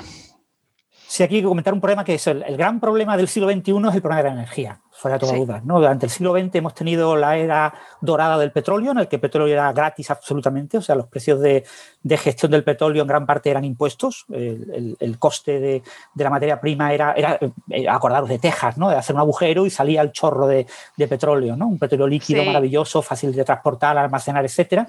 Eh, claro, eso ya desapareció, eso, el pico del petróleo en Texas fue alrededor de los, no sé, recuerdo si los 70 o los 80, por ahí, fue hace mucho tiempo, y el pico del petróleo mundial hay gente que plantea que fue a principios del, año, del siglo XXI, en el año 2005, por ahí. ¿no? Entonces, eh, ya estamos en caída, ya, estamos, eh, ya se están eh, encontrando muy pocos nuevos pozos petrolíferos y ya el petróleo que se está usando en muchos sitios, como el tema del fracking, etcétera, es petróleo de muy baja calidad.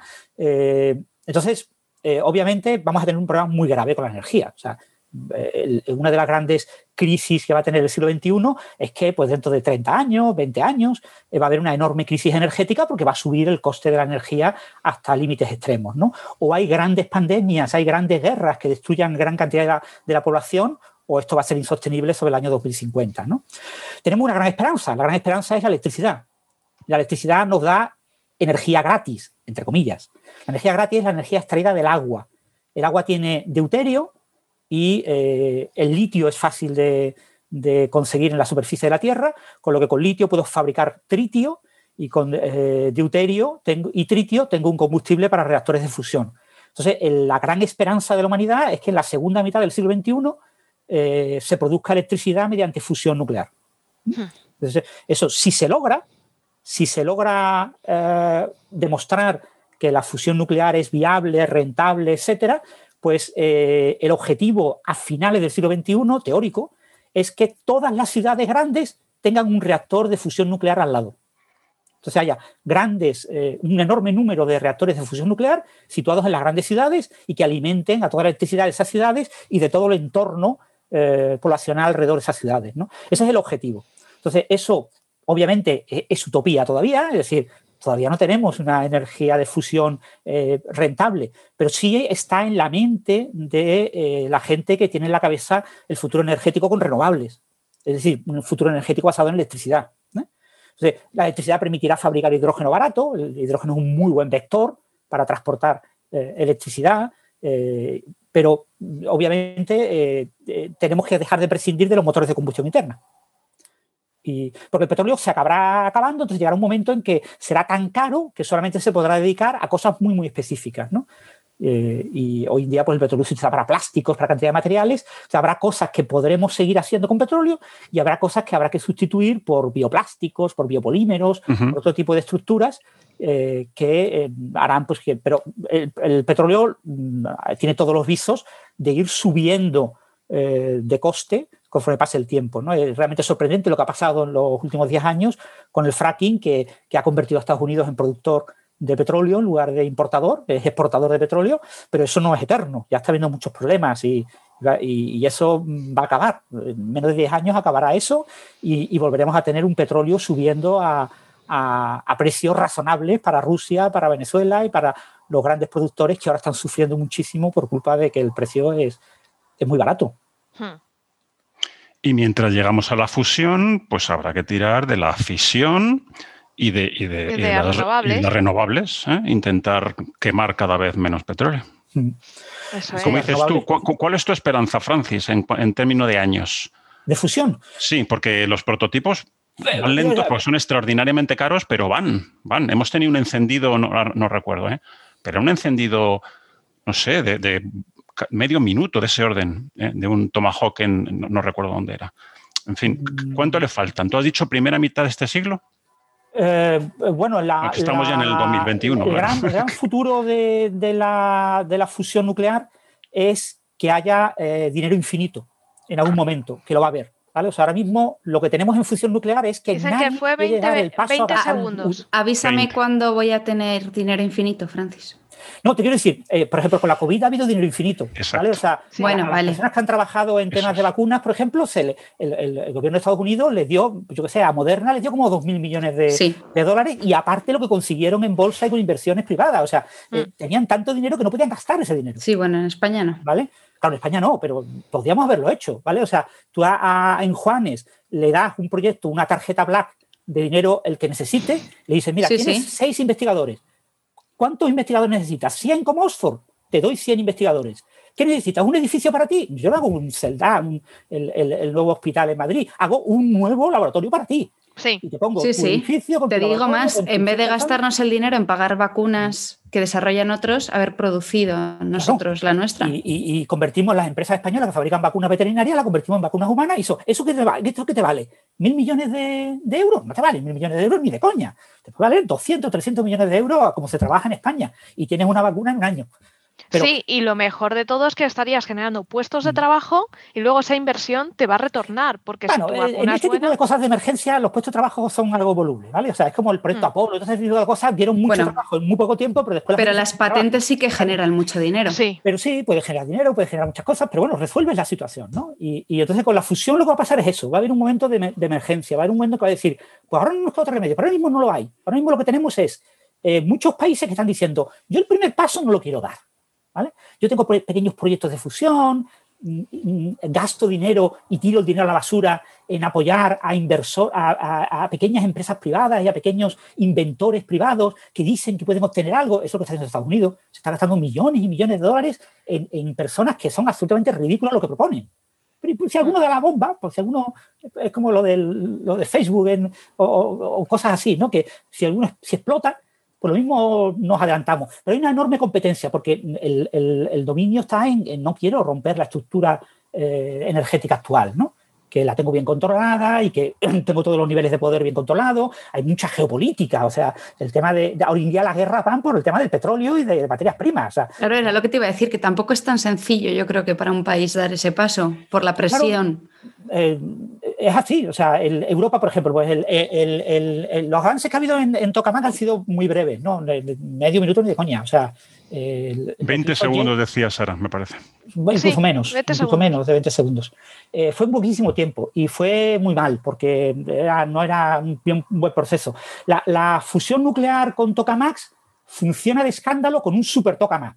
Es decir, tú tienes que encerrar un plasma en una cavidad entonces, cuanto más lejos esté el plasma de la cavidad, mejor. Claro. Estamos hablando de un plasma con una densidad absolutamente ridícula, o sea, pero muy más pequeña que el vacío interespecial, intergaláctico, eh, o sea, unas densidades de, la cantidad de deuterio y tritio que yo necesito en un reactor de fusión es algo absolutamente ridículo. ¿eh? Con gramos tengo para una cantidad de tiempo increíble, porque, porque tiene que estar muy, muy, muy poco denso y muy separado de las paredes.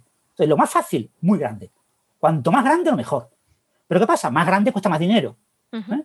Y entonces, pues hay temas como los materiales, que todavía no controlamos lo suficientemente bien para hacerlos pequeños. Entonces, ITER iba a ser como tres o cuatro veces más grande de lo que eh, se va a construir. Está todavía en construcción. Claro, es una máquina muy pequeña. Es, más grande que JET, pero no es mucho más grande. ¿eh?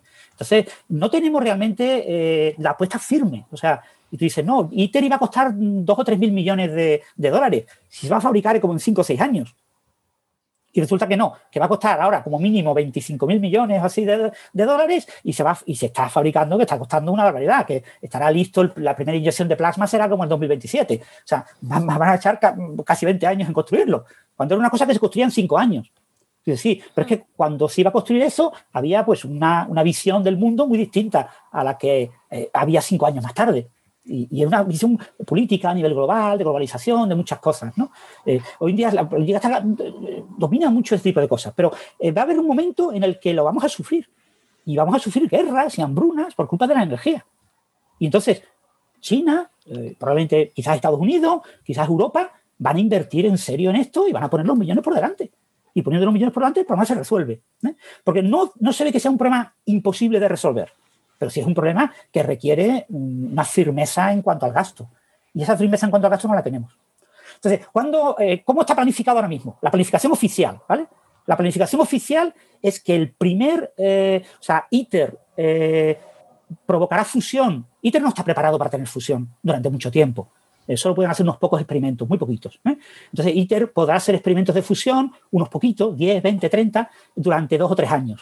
Y eso lo hará aproximadamente en 2037 entre 2037 y 2040. Eh, antes ya debería de conocerse bien la dinámica del plasma, y que es lo que estudiará ITER. ITER fundamentalmente estudia plasma sin fusión. Eh, no existe ningún tokamak en el mundo ahora mismo que esté haciendo fusión. ¿eh? Todos estudian plasmas. JET y lo hizo, pero no lo está volviendo a hacer. Ya logró el hito. Es que el problema de lograr fusión es que como no tienes los materiales buenos para la pared y el reactor es muy pequeño, te lo cargas. Tú no te quieres cargar 20.000 millones de, dólares eh, eh, en mantener fusión eh, a diario en ITER. Tú quieres hacer experimentos, entonces haces un experimento, después repites otro dentro de dos o tres meses, o sea, lo haces todo en un ritmo muy, muy, muy despacio, ¿no? Entonces, eso se puede acelerar, ya os digo, haciendo la, máquina más grande. Entonces, la planificación actual es que Demo debería estar empezado a ser diseñado sobre 2035 y si todo va bien, debería empezar la construcción sobre 2040 y estar acabado sobre 2050. Habrá una serie de experimentos en demo, que eh, es lo que viene después de ITER, que eh, eh, demo es un demostrador, es un prototipo. No es realmente un reactor que tú puedas copiar, pero sí será un reactor que casi puedas copiar. Y se estudiará durante 2040 y 2050. Entonces, alrededor de 2000, si todo va bien, se construirá entre 2040 y 2050, entre 2050 y 2060 hará experimentos sobre la mitad de los 250 sobre 2055, si todo va bien, ya tendría que saberse lo suficiente como para de verdad poder construir el primer reactor de fusión comercial. Entonces, ese primer reactor de fusión comercial, que ya se ha copiado por todos los países que pertenecen a ITER, que son la India, China, Estados Unidos, Europa, etcétera, eh, sería construido sobre 2060 como muy pronto que si cuesta 10 años construirlo, estaría listo en 2070, que si cuesta 5 años, estaría en 2065. Entonces, estamos hablando de que la fusión sería algo, claro, en ese momento, ¿quién construiría ese reactor? Pues probablemente China construiría 10 y, Estados Unidos construiría otros 10. O sea, en ese momento, eh, porque vamos a estar muy mal, vamos a estar muy mal en 2060 en cuanto a energía. No, no nos podemos ni imaginar, ¿eh? Pero es una cosa, vamos a estar fatal. Entonces va a haber una presión tremenda en hacerlo muy rápido. ¿Qué pasa? Pues que existe, en la fusión existe lo que se llama la vía ultra rápida. Eso está ya planificado, eso ya lo han hecho las grandes mentes pensantes de fusión. Y lo hicieron hace 20 años, a principios del 2000. Que una vía ultra rápida es poner dinero infinito. Hacer un programa Apolo. Es decir, que alguien diga, yo voy a tener un reactor de fusión. A ver, ¿qué, los físicos qué queréis? ¿Qué queréis? ¿Que la, la vasija sea de 20 metros de diámetro? Te lo construyo de 20 metros. No me preocupa lo que tú me digas que es mejor, para que esto sea lo más rápido posible y todo funcione de escándalo. Pero eso va a haber un momento en que va a ocurrir. O nos vamos todos al taste o ocurre. Porque es la, manera de generar energía que conocemos ahora mismo más viable. Otras propuestas, yo que sé, utilizar láseres y meter una cápsula, eso, es extremadamente eh, inviable. O sea, eh, y Europa, por ejemplo, pues no ha apostado fuerte, Hyper, pues todavía está ahí en el papel. Eh, o sea, se, apuesta pues, por mm, ver ese tipo de cosas, pero a nivel de prototipos, muy, cosas muy básicas. ¿no? Eh, el NIF, el NIF, fundamentalmente lo que quiere es simular explosiones de bombas termonucleares. Y, que eso sea compatible con eh, todas las directivas de, en contra de la proliferación de armas nucleares, etcétera. Entonces, pues ensayan su, posibles diseños de bomba de fisión en una capsulita muy pequeña y lo estudian Smith. Ese es el interés. Entonces, ahí hay dinero y sobra parte del dinero que se gasta en temas de energía. Pero realmente ahora mismo no hay una apuesta firme por la fusión, y, y pero va, a tener que haberla. O sea, el momento en el que, como no descubramos petróleo en la Luna o en un sitio muy cercano, es que necesitamos petróleo y no lo hay. Y no es fácil sacar petróleo del fondo de los océanos, ¿vale? Que, que los océanos tienen mucha profundidad, y, o en el Ártico. Eh, es que es muy, muy costoso. O sea, eh, tú dices, no, va, pues vamos al Ártico, ahora se está deshelando, deshelando y nos está dejando unos huecos así vacíos, veremos allí nuestro, y hacemos el agujero hasta el fondo. Pero es que el, fondo está lejos y, las condiciones del Ártico, aunque mm, haya mm, eh, grandes épocas del año en las que esté completamente sin hielo, ciertas zonas son condiciones muy inhóspitas, muy inhóspitas, y va a ser un petróleo muy, muy caro. Entonces, ese es un problema grave y no tenemos un futuro claro ahora mismo. Fisión. En la transición, fisión. ¿no la transición, fisión, pero están apostando muy pocos por la fisión. Hay un miedo tremendo a la fisión. O sea, y después el, uranio tampoco es infinito, también tiene sus limitaciones. Es verdad que hay infinita cantidad de uranio en el océano, pero hay que sacarlo. Mm. Eh, que sacar el uranio del océano no es trivial. Eh, sin energía. Entonces tenemos que tener con fisión energía de sobra, casi energía gratis, para gastarla en algo tan tonto como sacar uranio del mar para después tener uranio durante mucho tiempo. O sea, todo este tipo de cosas tienen muchos problemas. Pero sí es verdad que China, por ejemplo, está apostando por la fisión y, China. y en Europa pues vamos a tener que hacerlo. Eh, la Alemania está sufriendo muchísimo el tema de haber apostado por, por, el carbón. carbón. porque eh, no quería... es que eso no, tenía ningún sentido. Pero bueno, aquí, aquí la gente es, que está muy, muy en contra. ¿eh? O sea, mm. es que a nivel preguntas en la calle y nadie va a querer.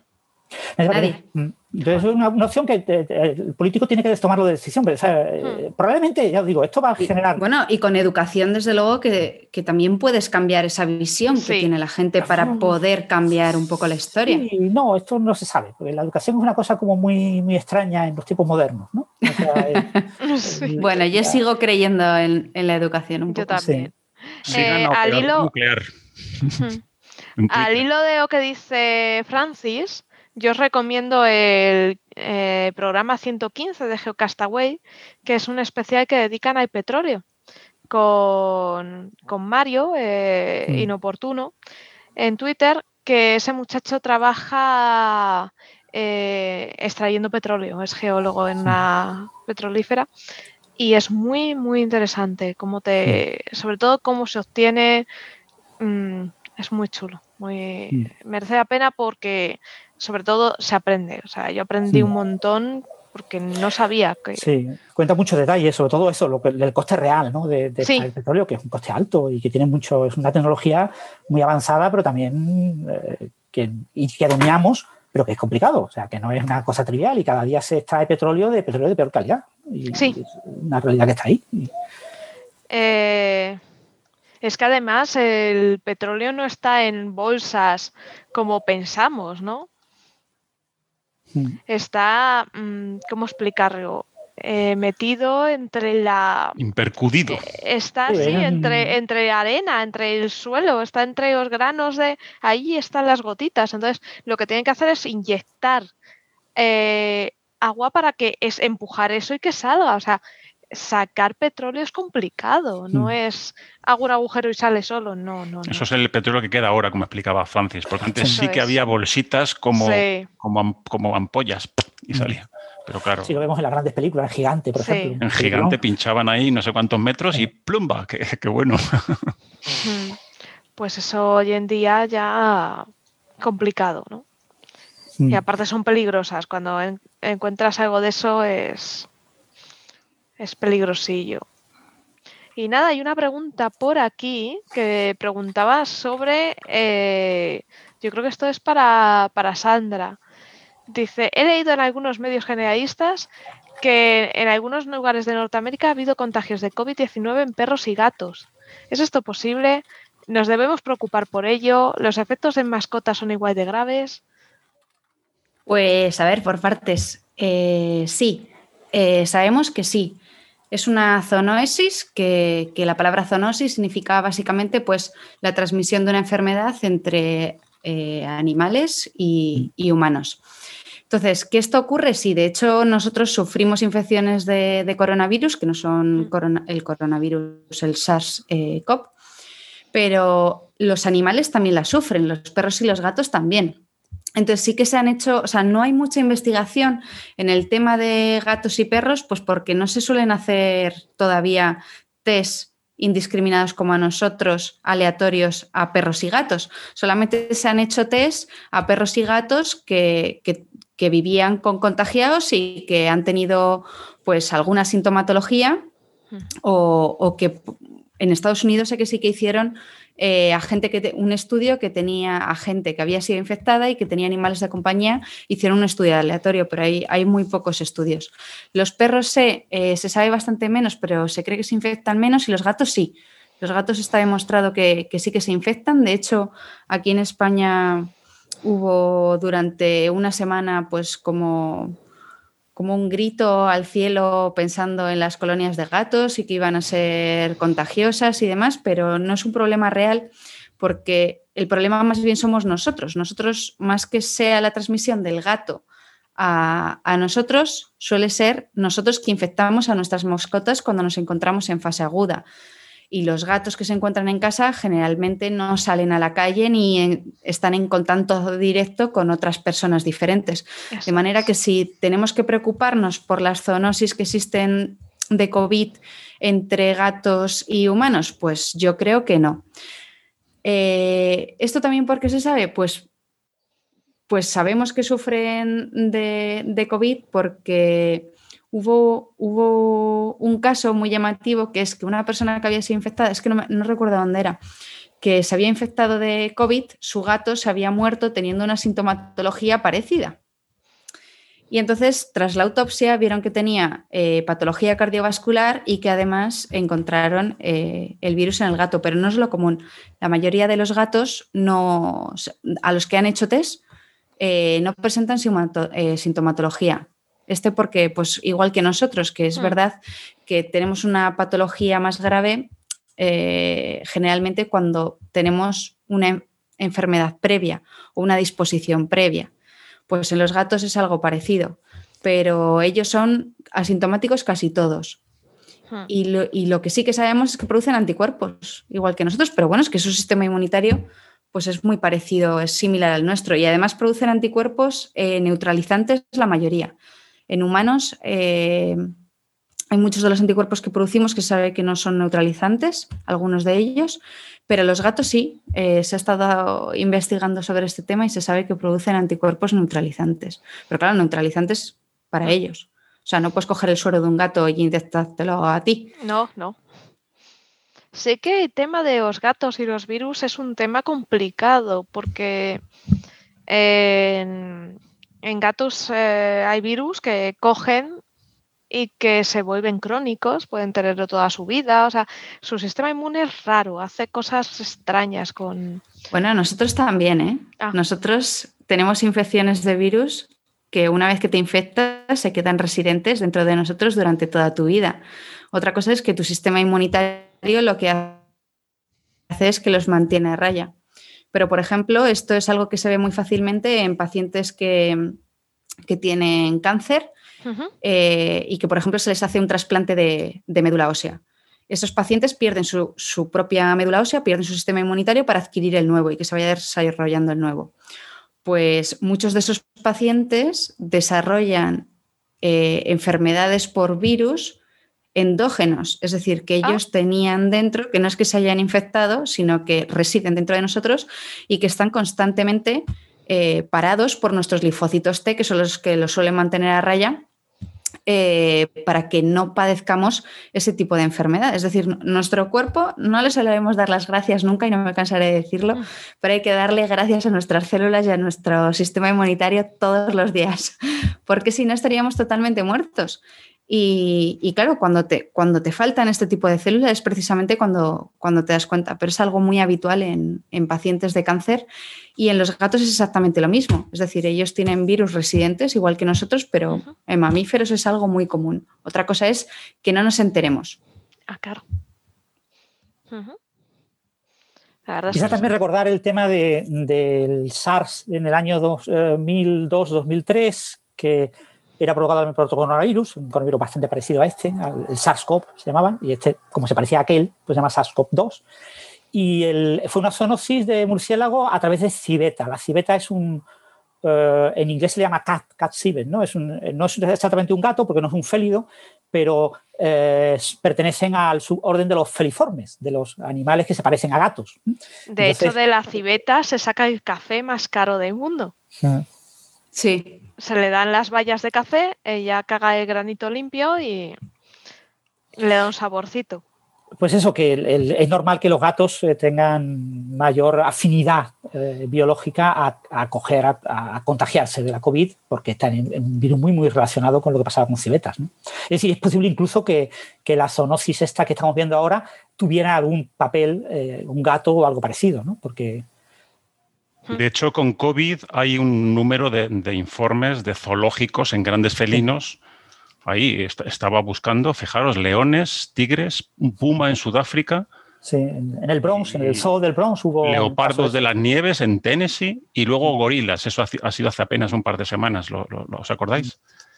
En fin. lo de los gorilas sí completamente controlados en zoológicos y los cuidadores tienen las medidas adecuadas, pero aún así, bueno, pues se contagian y, desarrollan la enfermedad, o por lo menos no la desarrollan. Son, se han detectado, eh, se ha detectado el virus. Muchos son asintomáticos, sí, la mayoría son asintomáticos. Sí que es cierto que en un gato casero que no sale nunca a la calle es más difícil que lo coja, a no ser que se lo traigamos nosotros. Bueno, y me acuerdo ahora de los bisones, ¿dónde es? En, ahí en, Centro Europa, no me acuerdo en qué país, que eh, se han cargado a todas las granjas que tenían produciendo abrigos. Eso era en Dinamarca, ¿no? ¿Era Dinamarca? me suena a Dinamarca. Porque, bueno, pues porque es que se, se, transmiten entre ellos con muchísima facilidad, por lo visto. Sí, y, parte de la, de la, dificultad que tienen las variantes sudafricanas y, y brasileña, la que se ha detectado en Manaus, es que comparten cosas con, la que, con las variantes que se observaron en bisones. ¿Y eso por qué? ¿Convergencia evolutiva? No, eso convergencia, convergencia no tiene nada que ver, es completamente ah, casualidad. Pero parece que hay una mutación del dominio de unión al receptor del RBD de la espícula, que es esta famosa mutación N501Y, que, es la que está más, se está convirtiendo en la más popular ahora mismo. Y esa mutación eh, es más infectiva si viene acompañada, sobre todo, de otra mutación en el NTD que no me acuerdo el número, pero era la 484 o 384, algo así por el estilo. Es una mutación que está en otra parte de la, de la proteína, pero está próxima al. porque el, el, RBD está como. La, la, espícula es como una especie como de Z, una especie como de tallo, y la, la codificación de aminoácidos parte de justo debajo de la, de la cabeza de la eh, se va hacia abajo, sube y da a la parte de arriba y acaba. Entonces el RBD está en la parte de arriba y el NTD está relativamente cerca. Y hay una mutación en, la, en el NTD que, cuando va acompañando a la 501 hace que la 501 sea más infectiva. Y esa mutación apareció eh, por primera vez en trabajos en septiembre del año pasado en, bisones. Bueno, sí, de hecho, eh, los bisones precisamente también han sido otra problemática de, pues que se han tenido que sacrificar granjas enteras de bisones debido precisamente a estas infecciones. Pero bueno, que solemos ver los virus siempre como algo malo y también los usamos mucho en nuestro beneficio. Por ejemplo, eh, en investigación son, son usados habitualmente. Nosotros infectamos las células para generar eh, líneas celulares o, por ejemplo, hay virus que se usan para, para, para curar cáncer. No sé si habéis visto, en, hace una semana salió, no sé si es en el, en el Journal of Hematology, eh, un caso de un linfoma de Hawkins, de un paciente que se infectó con, COVID y que, y que, ha remitido muchísimo el tumor. Y eso es precisamente porque en muchos pacientes de cáncer, el propio, el propio cáncer lo que hace es que engaña a nuestro sistema inmunitario y lo, lo mantiene, lo inhibe básicamente. De manera que impide que haya una vigilancia, por así decirlo, que bueno, esto hay mucha gente que no está de acuerdo y que no cree en la vigilancia eh, de, frente al cáncer de nuestro sistema inmunitario, pero bueno. Eh, estás humanizando a, los, eh, a los polis blancos.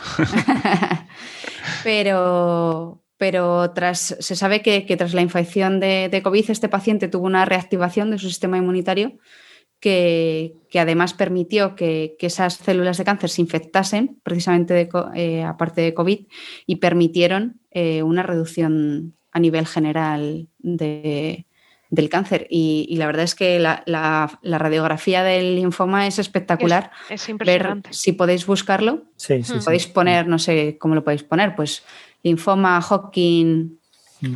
infección COVID o algo así, supongo que seguro que saldrá. Y, la verdad es que, podéis ver que. Y bueno, y esto es. España, de hecho, es pionera en, en este tipo de investigación de uso de virus para, para curar enfermedades. También tenía potencial el uso de fagos ¿eh? para, para, para eh, atacar bacterias que, fuesen infecciosas para nosotros. Oí de una señora mayor que tenía una infección en un ojo, en la mácula, y, le inyectaron fagos en uno de los dos ojos para no dejarla hace un poquito y, fue bastante exitoso. Es, mm. es, sorprendente. Inyectarte virus para que se coman a las bacterias, mm. para que las destruyan. El bacteriófago es ese, ese virus para los oyentes que es una capsulita con unas patas abajo. Es muy, muy característico. Es muy bonito, además. Bueno, bonito, lo bonito que puede ser un virus. Su cápsula está arriba. Un icosaedro. Sí, un cuerpecito y unas patas con las que se engancha. Y con mm. eso se engancha la bacteria y para adentro. bueno, no es para adentro, sino mete su, mete su, ADN, y las es destroza.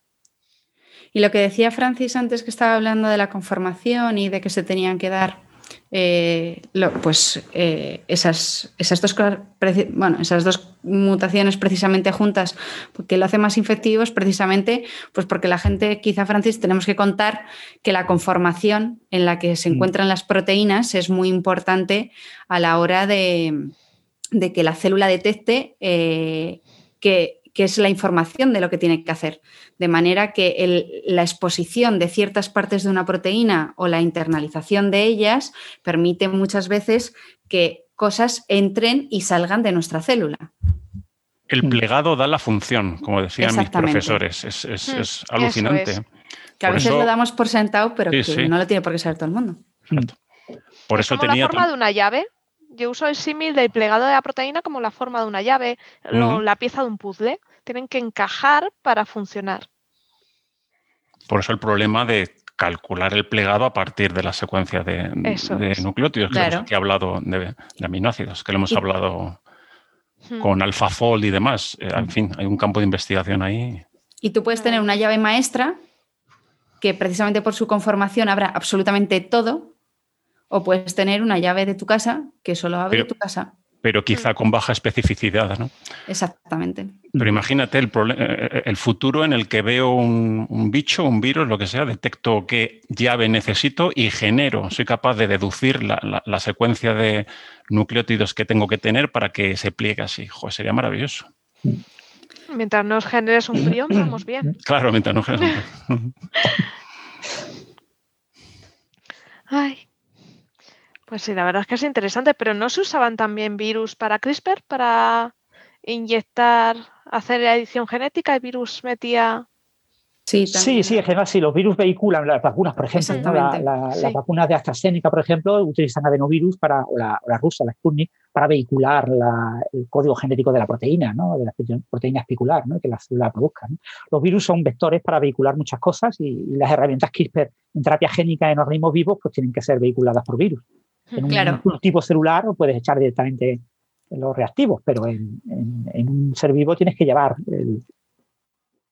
lo, que se hace con esos virus es que para que no, no, produzcan la patología, son virus que solamente pueden infectar una vez, porque lo que hacemos es que les extraemos la parte que les permite replicarse y se la sustituimos por lo que nosotros queremos que transcriban. De manera que solamente son capaces de infectar una vez transcriben lo que nosotros queremos que transcriban y, podemos obtener pues, pues el objetivo que, queramos. Castran al virus, literalmente.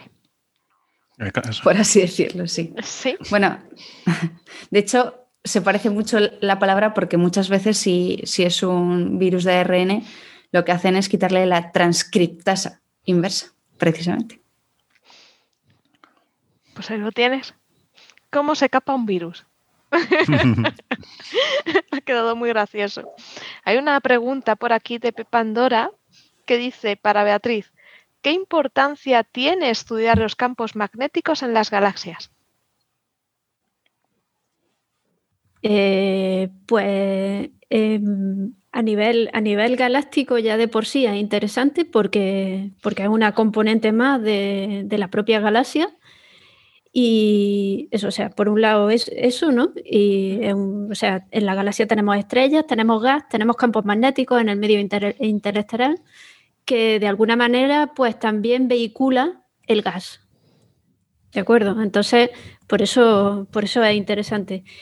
Y además, eh, conocer el magnetismo de nuestra galaxia también es muy importante porque, porque nos sirve para, para ver eh, la emisión sincrotrón de nuestra, de nuestra galaxia, la emisión del polvo de nuestra galaxia, o sea, para, estudiar cómo emiten, ¿no?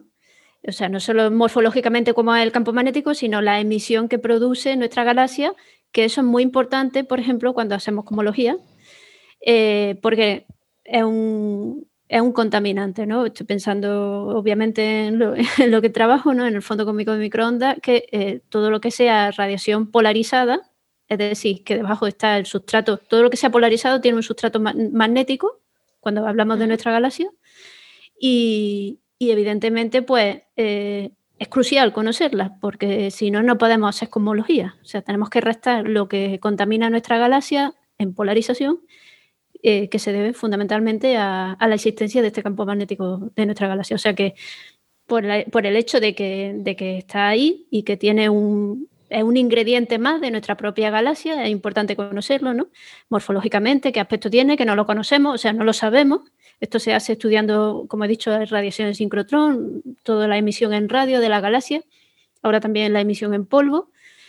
Eh, porque lo que el sincrotrón, lo digo rápidamente, el sincrotrón es, eh, una, es, la radiación que se produce de los electrones eh, girando alrededor de la, de las líneas de campo magnético. Y la emisión en polvo, que se da a alta frecuencia, lo que ocurre es que cuando hay un campo magnético, los granos de polvo se alinean con, con ese campo magnético, con la línea de campo magnético, entonces emiten, ¿no? Y, bueno, pues estos son dos mecanismos pues, que nos sirven para trazar no solo la emisión, sino también conocer el campo magnético. O sea, tienen ese doble juego ¿no? de, saber la morfología. Y eh, a nivel galáctico, ese campo magnético, aparte de ser el sustrato de estos contaminantes, pues también puede tener, y alguna vez, bueno, hace unos años eh, trabajaba en esto, en qué influencia tenían estos campos magnéticos a gran escala presentes en el disco de la galaxia o en el halo, o sea, fuera del disco, no en el halo de materia oscura, todo lo que sea fuera del disco, ¿vale? Eh, en la rotación, la dinámica galáctica a gran escala. O sea que, porque hubo ahí un tiempo en que eh, se consideró una alternativa a la materia oscura, esto ya es viejuno, total, pues podía ser la existencia de estos campos magnéticos, podían producir eh, cierta planitud de, la, curva, de, la, curva de, rotación de nuestra galaxia, ¿no? que sabemos que es plana debido a la existencia de un halo de materia oscura. Pero hace 20 años, 30 años, pues la hipótesis magnética que se llamaba pues era una hipótesis que podía competir. ¿no? A día de hoy esa hipótesis está descartada, pero sí que se puede obtener una influencia sobre el gas que es el que traza la curva de rotación, es decir, la presencia de ese halo de materia oscura en nuestra galaxia o en, nuestra, o en nuestras galaxias espirales, eh, puede tener cierta influencia, o sea, tiene influencia sobre, sobre el gas de la galaxia, más o menos, o sea, que sí, que es una componente más que se añade a la, a la dinámica galáctica. O sea, que básicamente aspectos internos de la galaxia y como contaminante también porque porque nos da, lo necesitamos conocer para eliminar eh, y hacer cosmología, eliminar la emisión galáctica y, hacer cosmología. Wow. La verdad es que, jolín, es espectacular el tema de, de la cosmología y la gravedad y todo esto. Y, pues los campos magnéticos sigue siendo un misterio. O sea, es o sea, los campos magnéticos existen y no sabemos, o sea, sabemos cómo se pueden generar en cuerpos pequeños, pero siempre hmm. necesitamos una semillita. Y bueno, en una estrella, bueno, pero cuando hablamos ya de galaxias, de cúmulos de galaxias, eh, sí, existe campo magnético, pero ¿de dónde viene? O sea, es un. Eso es, ¿de dónde sale, no? Es todavía un tema sin, resolver. Muchas veces se proponen mecanismos magneto-hidrodinámicos, los propios movimientos del gas y, del gas ionizado y demás, se genera el campo magnético, pero siempre se necesita una llamita, ¿no? un poquito de, de mecha que haga que eso empiece a los mecanismos dinamos y demás. Entonces, el magnetismo, la presencia del magnetismo en el universo es a día de hoy uno de, las incógnitas que tenemos. Eh, lo detectamos, pero no sabemos, no sabemos cómo, se llega a producir, ya digo, a gran escala, pero estamos es un tema importante de investigación que no tiene mucha repercusión, sobre todo en cosmología, porque claro, la energía oscura, la materia oscura lo barre todo. pero... Es que es muy cookie. Eh, pero cosas tan tangibles como el magnetismo, pues, pues lo Es verdad. Oye, los, agujeros negros, pregunta, tienen masa, carga y rotación, ¿no? Si hay carga y rotación, tienen campo magnético y, eso podría generar un gran campo magnético por los gigantes campos, eh, gigantes agujeros negros de las del centro de las galaxias. Hay campos hay, campo, hay agujeros negros eh, magnéticos pero en general no, o sea, hasta donde yo sé no se considera. Lo que sí se considera es que eh, evidentemente hay una fuerte ionización en torno al, campo, al, agujero negro, y ahí sí que hay grandes, grandes campos magnéticos. En nuestra propia galaxia, en el centro de la galaxia, donde está cerca del agujero negro, a, unos pocos kilos, a unos pocos parses del centro de la galaxia, pues hay unos filamentos que se observan en radio, de hecho hace, no sé si un par de años, unos filamentos brutales. De, las, esferas de, Fermi es lo mismo. No se sabe. Ay, qué chulo.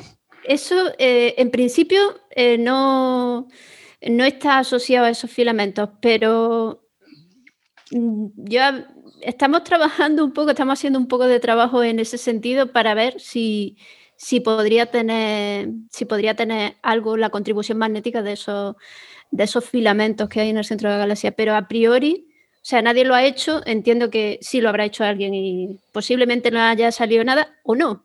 El caso es que sí hay filamentos eh, con, órdenes de magnitud de miligauss, o sea, los campos magnéticos en la galaxia son del orden de microgauss, en el centro hay miligauss. O sea, es verdad que son campos magnéticos ínfimos, de, magnitud ínfima, pero eh, de intensidad magnética muy pequeña en comparación con estrellas o planetas, pero, pero sí, sí que, sí que pueden tener una emisión, la tienen en radio, no sabemos cómo podríamos modelizarlo y, que diera algo, algo así como, como esta burbuja de Fermi. Estaba buscando porque no recordaba el Gauss. Un Gauss es 10 a la menos 4 Teslas. Sí. Que yo me manejaba con Teslas, pero Gauss. Sí, nosotros trabajamos en, en cosas más chicas. Bueno, el Tesla es que es un, Tesla es un campo muy gordo ya. Muy gordo. Qué simpático. Como decíamos antes, ¿no? ¿Cuánto no se sabe de cosmología? Es que muchísimo. O sea, no, de lo que no conocemos, sino también de lo que conocemos no sabemos. es terra incógnita. Eh. Pero es súper bonito porque hay mucho por descubrir, hay mucho por, por buscar. Sí, hay muchísimo campo y, esto, esto es lo bonito de la ciencia, de que cada vez que aparece un nuevo experimento, eh, ¿sabes? Vuelve al principio y, ves como todo se va volviendo mucho más complicado, mucho más interesante, en definitiva. Y, bueno. Y, pues podas ramas, porque un nuevo descubrimiento te quita basurilla. Sí, es la ciencia. Sí, súper bonito. Es que es una rama tan, tan bonita. Mm. Bueno, pues estamos llegando al final de nuestro programa.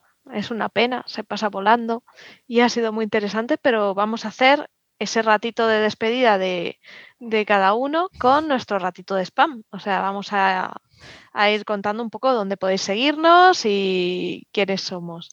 Ok, pues venga, empezamos por Bea, ya que estaba hablando.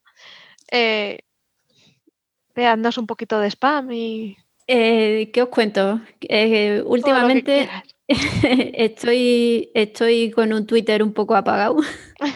Eh, mi cuenta es CMBBARG, de CMB Cosmic Microwave Background, por esta.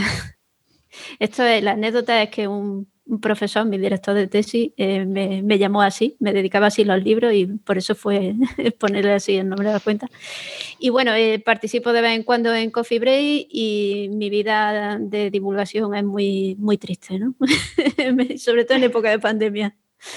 No, no, no estoy haciendo muchas cosas, pero, pero bueno, eh, espero participar más, eh, viendo que la conexión va bien y, puedo y participar también en, Coffee Break. Espero, espero hacerlo prontito. Así que. Sí, por favor, porque es que es una gozada. A ver si, si nos vemos prontito por allí. Y, mm. nada, no, no, no puede ser mucho más spam. bueno, pero está súper bien.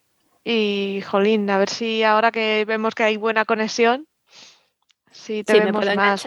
Más días, sí, sí. La verdad que es un placer participar con, con vosotros, aprende mogollón. Eh, Juan Carlos. Es que te he visto despistado y he dicho, voy. Estaba buscando en internet que tengo una pantalla encima de otra. Eh, pues, pues eso, apuntes de ciencia. Yo poco a poco, pero cada día pongo al menos una, perlita y quería volver, aprovecho el tiempo, a, proponer, a proponeros que aprovechéis estas dos semanas de primeras de febrero que tenemos por delante, que hay una oleada de, actividades en relación al Día Internacional de la Mujer, el Niño y la Ciencia y que, joder, aprovecharlo, que, está en los medios, está en, charlas online este año más fácil que nunca. Eh, y aprovechar para conocer todo lo que ha hecho la, mujer por la ciencia, que, parece mentira, pero incluso en los libros hay déficit de, menciones. es, en fin, nunca me canso de, incidir en ese asunto. Y es ahora, ahora, buscad, poner Día Internacional y veréis los cientos de actividades. Si seguís a Anisotropía en Instagram eh, y en Twitter, tiene un hilo de científicas en las cuales te pone una ilustración hecha por ella y te pone un poco lo que ha hecho y tienes que adivinar quién es la científica. Es muy bonito y os recomiendo que, que la sigáis para, encontrarlo, porque, vamos, eh, sí, sobre todo para participar en el hilo, porque es muy divertido. Así que os animo y todas las actividades estas del 11 de febrero aprovechad, porque ahora podéis asistir a más de una. Estando en casa y siendo online es una, es una maravilla. Por desgracia de que no pueden ser, eh, está la pena de que no pueden ser físicamente, pero tiene la ventaja de que podemos asistir a, a un montón. Y además lejos de nuestras ciudades. La Universidad Politécnica de Cartagena me ha llegado un WhatsApp, tiene una votación abierta por internet para votar a entre cuatro científicas, las siguientes que van a poner en un muro, creo que es de, su facultad. Pues entramos, aprovechamos a, aprender de las cuatro que han propuesto y votamos a la que nos eh, apetezca. Sí. Lisa Meitner y Margarita Salas están entre otras, cuatro, entre otras dos que ahora no recuerdo. Así que buenas candidatas. Hmm. Sandra. Pues nada, eh, yo soy un poco desastre con las redes sociales, pero bueno, tengo un proyecto muy bonito que sé sí que sí que estamos continuamente con él, que es enseñar cine a través de, bueno, enseñar ciencia a través del cine. Y, realizamos un evento todos los años en la Semana de la Ciencia que se puede seguir tanto en directo como en streaming. Y nada, y mientras tanto, pues tenemos un podcast que está disponible en cualquier plataforma, se llama Ciencia Cine Podcast, pertenece también a, Podcastidae. Y nada, y, podéis buscarnos y disfrutar del cine y de la ciencia, que es muy divertido. Tenemos programas de todos los tipos. Hmm. La verdad es que es muy recomendable y recomiendan muy buenas pelis, porque ya ha habido muchas que no había visto y gracias al podcast eh, las he visto y después de escucharlas las ves con otros ojos y sorprende, sorprende mucho. Es muy interesante, muy, muy curioso. La verdad es que toda la ciencia que hay detrás del cine merece la pena descubrir. Así que os animo a seguir la cuenta Ciencia y Cine en Twitter y, seguir este podcast porque merece, os va a merecer mucho la pena. Sí, es ciencia barra baja cine. Francis. Bueno, yo más que hacer spam, eh, si me das dos minutos, contesto una pregunta que había por Twitter y hablaban de por qué hay tanto interés en física teórica por la teoría de cuerdas en lugar de por la gravedad cuántica de lazos. ¿no? Dos minutos. Eh, dos minutos. Dos minutos. Algo muy rápido. La gravedad cuántica de lazos tiene eh, muchos problemas. La, la, versión original era algo que se llama la gravedad cuántica canónica, que es donde aparecen los lazos. Y es una teoría en la que sabemos construir la ecuación pero la ecuación es tan complicada y la entendemos tan poco que no podemos obtener ninguna solución de esa ecuación. O sea, se ha obtenido la ecuación que se llama la ecuación de Einstein-Graf cuántica, a veces se llama ecuación de Tiemann, y nadie entiende esa ecuación ni es capaz de hacer nada con esa ecuación. Nada significa nada hasta ahora. Entonces, eso limitó mucho el campo. ¿Qué hizo el campo? El campo hizo una alternativa a la gravedad cuántica de lazos, que es lo que llaman las redes de spin. Entonces, la idea de que eh, eh, una unidad de área son eh, su área, la cantidad de área depende del número de lazos que la cruzan. Y cada lazo tiene un número semientero. Si interpretamos los números semienteros como spines e interpretamos que hay como una serie de vértices, una serie de líneas que unen esos vértices y cada una de ellas propaga spin, tengo una red de spines. Con red de spines sí se han podido calcular cosas. El problema que tienen las redes de spines es que no sabemos si las redes de spines, que tienen un límite continuo que debería dar la relatividad general si da realmente la relatividad general o no. Parece que da la relatividad general con algunas correcciones. Y ha permitido calcular algunas cosas como lógica, algunas cosas en agujeros negros, pero por ahora es una teoría eh, que está siendo trabajada por mucha gente. Hay cientos de personas trabajando en ella, pero eh, tiene más dificultades matemáticas que la teoría de cuerdas. La teoría de cuerdas es más bella porque es más matemática. O sea, al físico teórico que le gustan las matemáticas, le gusta más la teoría de cuerdas. Al físico teórico que le gusta más la física, puede que le guste más la gravedad cuántica de lazos, aunque es posible que también le gusten otras gravedades cuánticas alternativas, hay muchas otras, y, Y entonces hay menos gente trabajando en gravedad cuántica de lazos, quizás porque hay menos gente trabajando en gravedad cuántica de lazos. Es como un círculo vicioso, ¿no? Eso hace que se promocione menos esa... Y próximamente va a ser un libro en español eh, para todos los públicos sobre gravedad cuántica de lazos de, de Jorge Pulling, un experto, y, lo recomiendo cuando salga, saldrá en los próximos meses. A mí, eh, eh, bueno, yo he leído la versión en español, pero es que se publicó ya en inglés. Entonces yo lo leí en inglés y, el autor pues tuvo la, bueno, me pidió opinión sobre su libro en español y sobre si se podía difundir en editoriales y, se va a publicar, ¿no? Entonces, eh, ahora mismo hay menos gente trabajando en la cuántica de lazos, fundamentalmente pues porque está menos de moda y, y, porque tiene unas dificultades enormes desde el punto de vista técnico, matemático, y lo que se trabaja en teoría de cuerdas ahora mismo, no utiliza la palabra cuerda. O sea, un físico teórico que trabaja en teoría de cuerdas normalmente nunca usa la, palabra cuerda. En sus artículos tú buscas y, dices, ¿esto qué tiene que ver con la teoría de cuerdas? Pero bueno, es decir, eh, da como más juego porque hay muchas más cosas en las que trabajar y avanzar y, por eso quizás se trabaja más en teoría de cuerdas. Pero aún así, ambas están muy, muy alejadas de lo que sería el buen físico teórico que comenté antes. ¿no? O sea, eh, hay muy pocos eh, posibilidad de hacer experimentos de gravedad cuántica en la actualidad, con lo que eh, todo eso es eh, pura especulación, matemática. Y bueno, yo tengo un blog, La Ciencia de la Francis, y, y, allí tendré algunos libros que hay en inglés y en español sobre gravedad cuántica de lazos y sobre teoría de cuerdas, y lo que lo quiera buscar, puede buscar algunos libros, en, sobre todo en inglés, sobre el tema, que le puede ayudar a aprender más cosas sobre el tema. Pues sí. Eh, yo sobre teoría de cuerdas me estoy leyendo eh, cuerdas y supercuerdas. Está muy bien. Mm. Que está muy, muy bien y mm. explican, se nota que son profes, ¿eh? porque explican mm. súper sencillito y lo estoy entendiendo, que es lo que me sorprendió. Así que... Sí, y tiene cosas muy curiosas. Por ejemplo, ese libro es de, Gastón Grivet y, y José Edersen, que aparece de vez en cuando en, Coffee Break. te comenta cosas tan interesantes que muchos otros libros de divulgación no comentan. las partículas del modelo estándar son el vacío de la teoría de cuerdas. O sea, todo lo que conocemos en la realidad y todas las partículas y todos los campos cuánticos que conocemos en realidad son el estado de vacío de las cuerdas, es decir, un estado en el que no hay cuerdas. Entonces, esa idea que todo el mundo divulga de la cuerda vibra y, y sus vibraciones son las partículas. No, no, las vibraciones de la cuerda son partículas con una masa en la escala de Planck.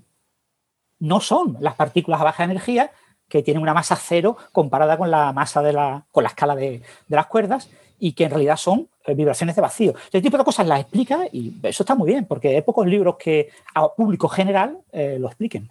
No, y lo explica además con una belleza, eh, narran de una manera espectacular, o sea, me encanta, muy recomendable. Sí, José escribe muy bien, la verdad es, que... sí, sí, sí, sí, sí, Escribe, tiene muy aficionado a la literatura y se nota eso, se nota que ha leído mucha literatura y, y a la hora de escribir un libro de divulgación.